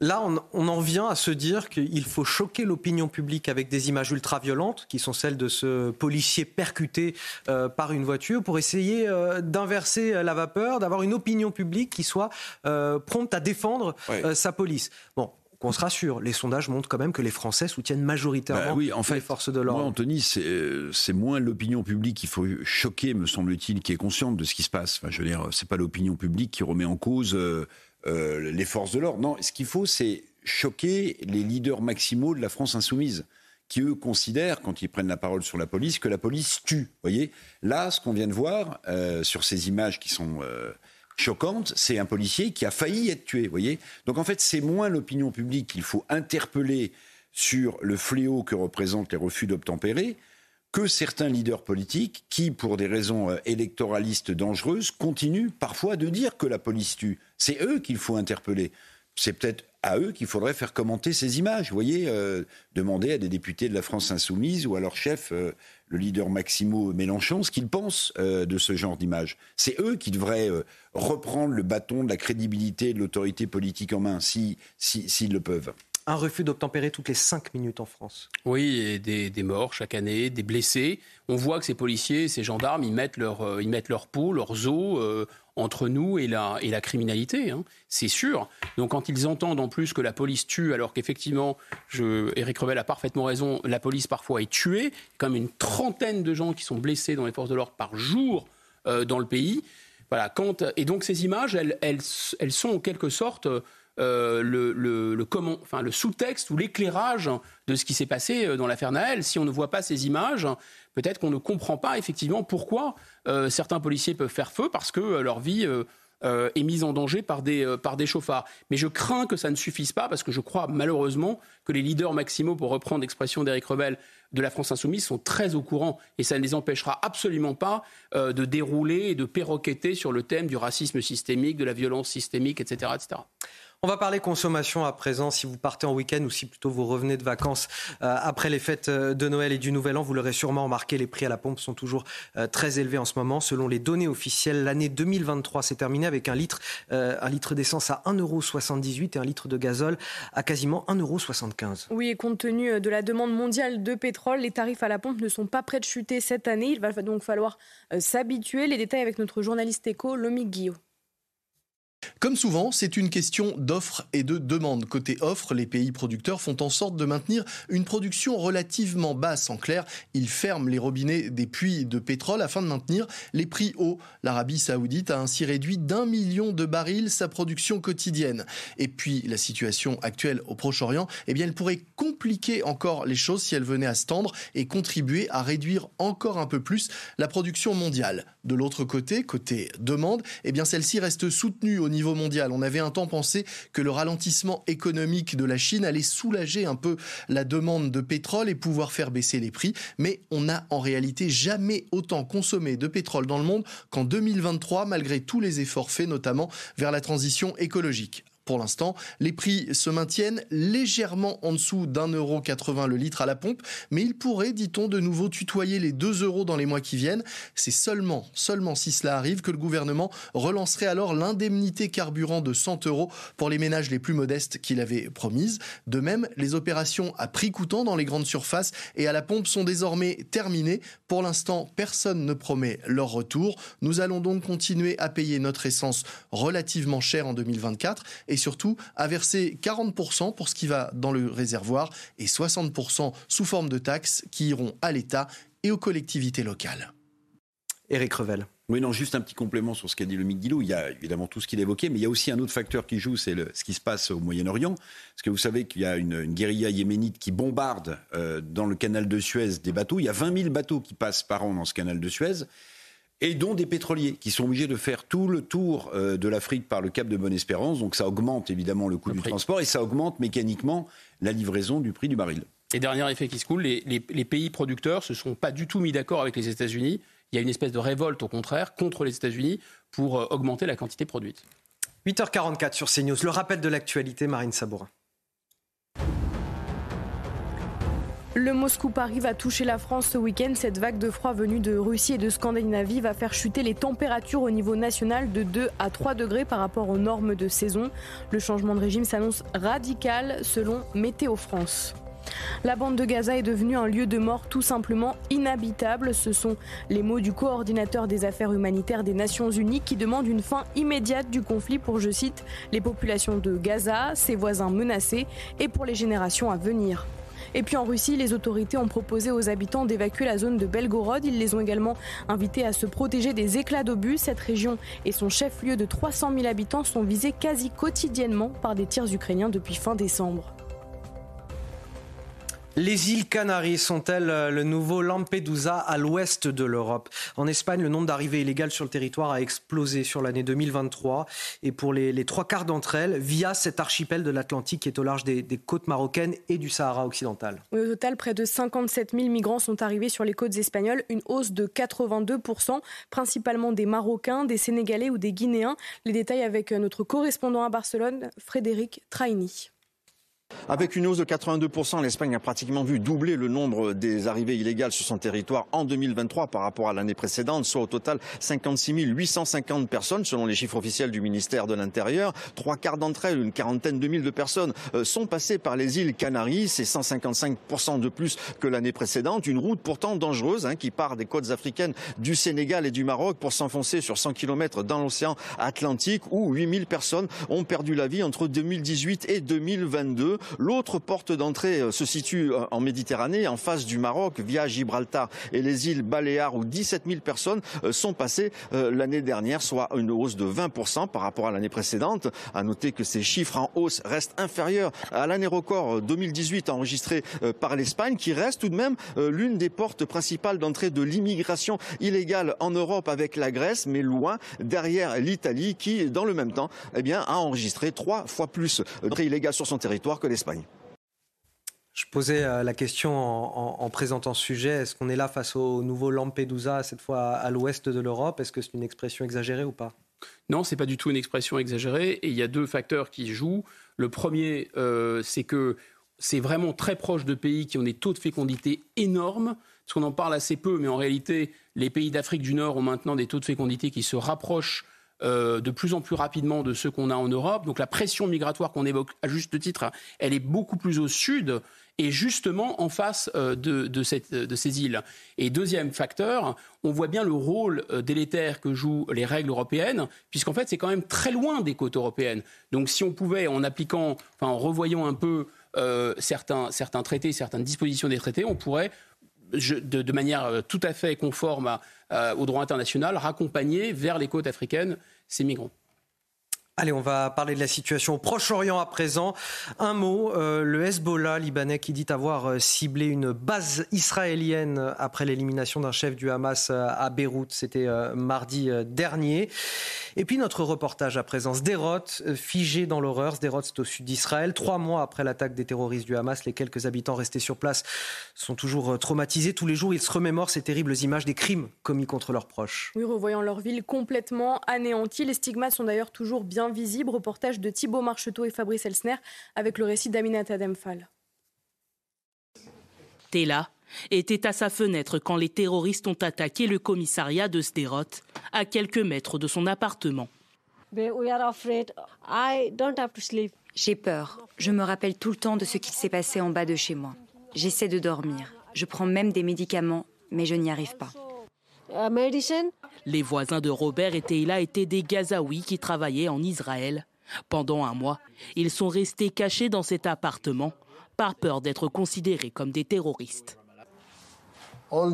Tout ça, je leur ai donné pour être sûr qu'ils n'aient pas besoin de sortir. Après quelques semaines, l'armée israélienne interpelle ces trois Palestiniens pour s'assurer qu'ils n'appartiennent pas au Hamas. Leur appartement est entièrement fouillé. L'armée est arrivée, ils les ont pris pour aller à Ramallah, pour ensuite les emmener à Gaza.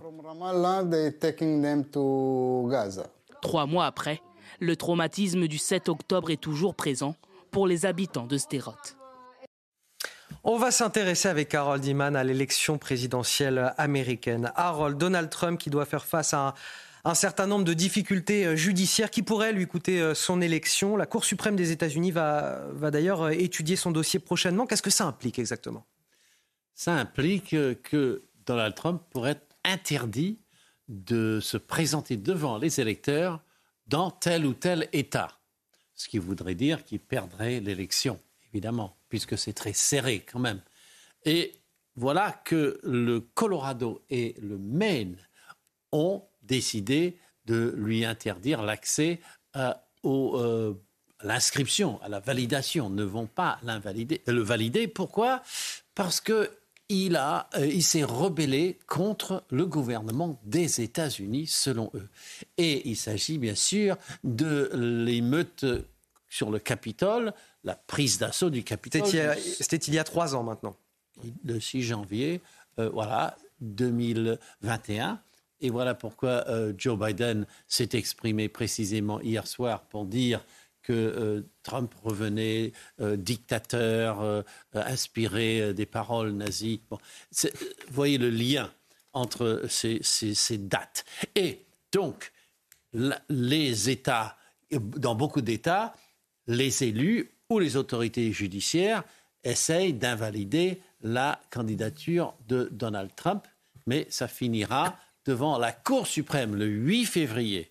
La Cour suprême a décidé de se saisir très très prochainement. Elle aurait pu attendre six mois, un an. Elle a fait un fast track. Elle va se saisir de cette question et nous dira si oui ou non Donald Trump a, est, est accusé est réellement coupable d'insurrection et que donc on peut le retirer des euh, listes électorales si c'est le choix de tel ou tel État. Et voilà qui nous amène à la fin déjà de cette émission. Euh, merci infiniment, Guillaume Bigot. Merci à vous. Merci à Eric Revel de m'avoir accompagné. Merci de m'avoir accueilli. Harold Iman, bien évidemment, et Marine Sabourin, que je retrouve avec plaisir, comme tous les week-ends, et demain matin, à partir de 5h56. Je le rappelle pour nos téléspectateurs, vous restez avec nous euh, sur CNews dans un instant, l'heure des pros avec euh, Elliot Deval. We love our pets, but when the floor is covered in fur, that's harder to love. Eufy X10 Pro Omni Robot Vacuum has powerful 8000 PA suction to make hair vanish from floors in just one pass. Plus, the roller brush has automatic detangling for easy hands free maintenance. Want to know more? Go to eufy.com, that's EUFY.com, and discover X10 Pro Omni, the best in class all in one robot vacuum for only $799.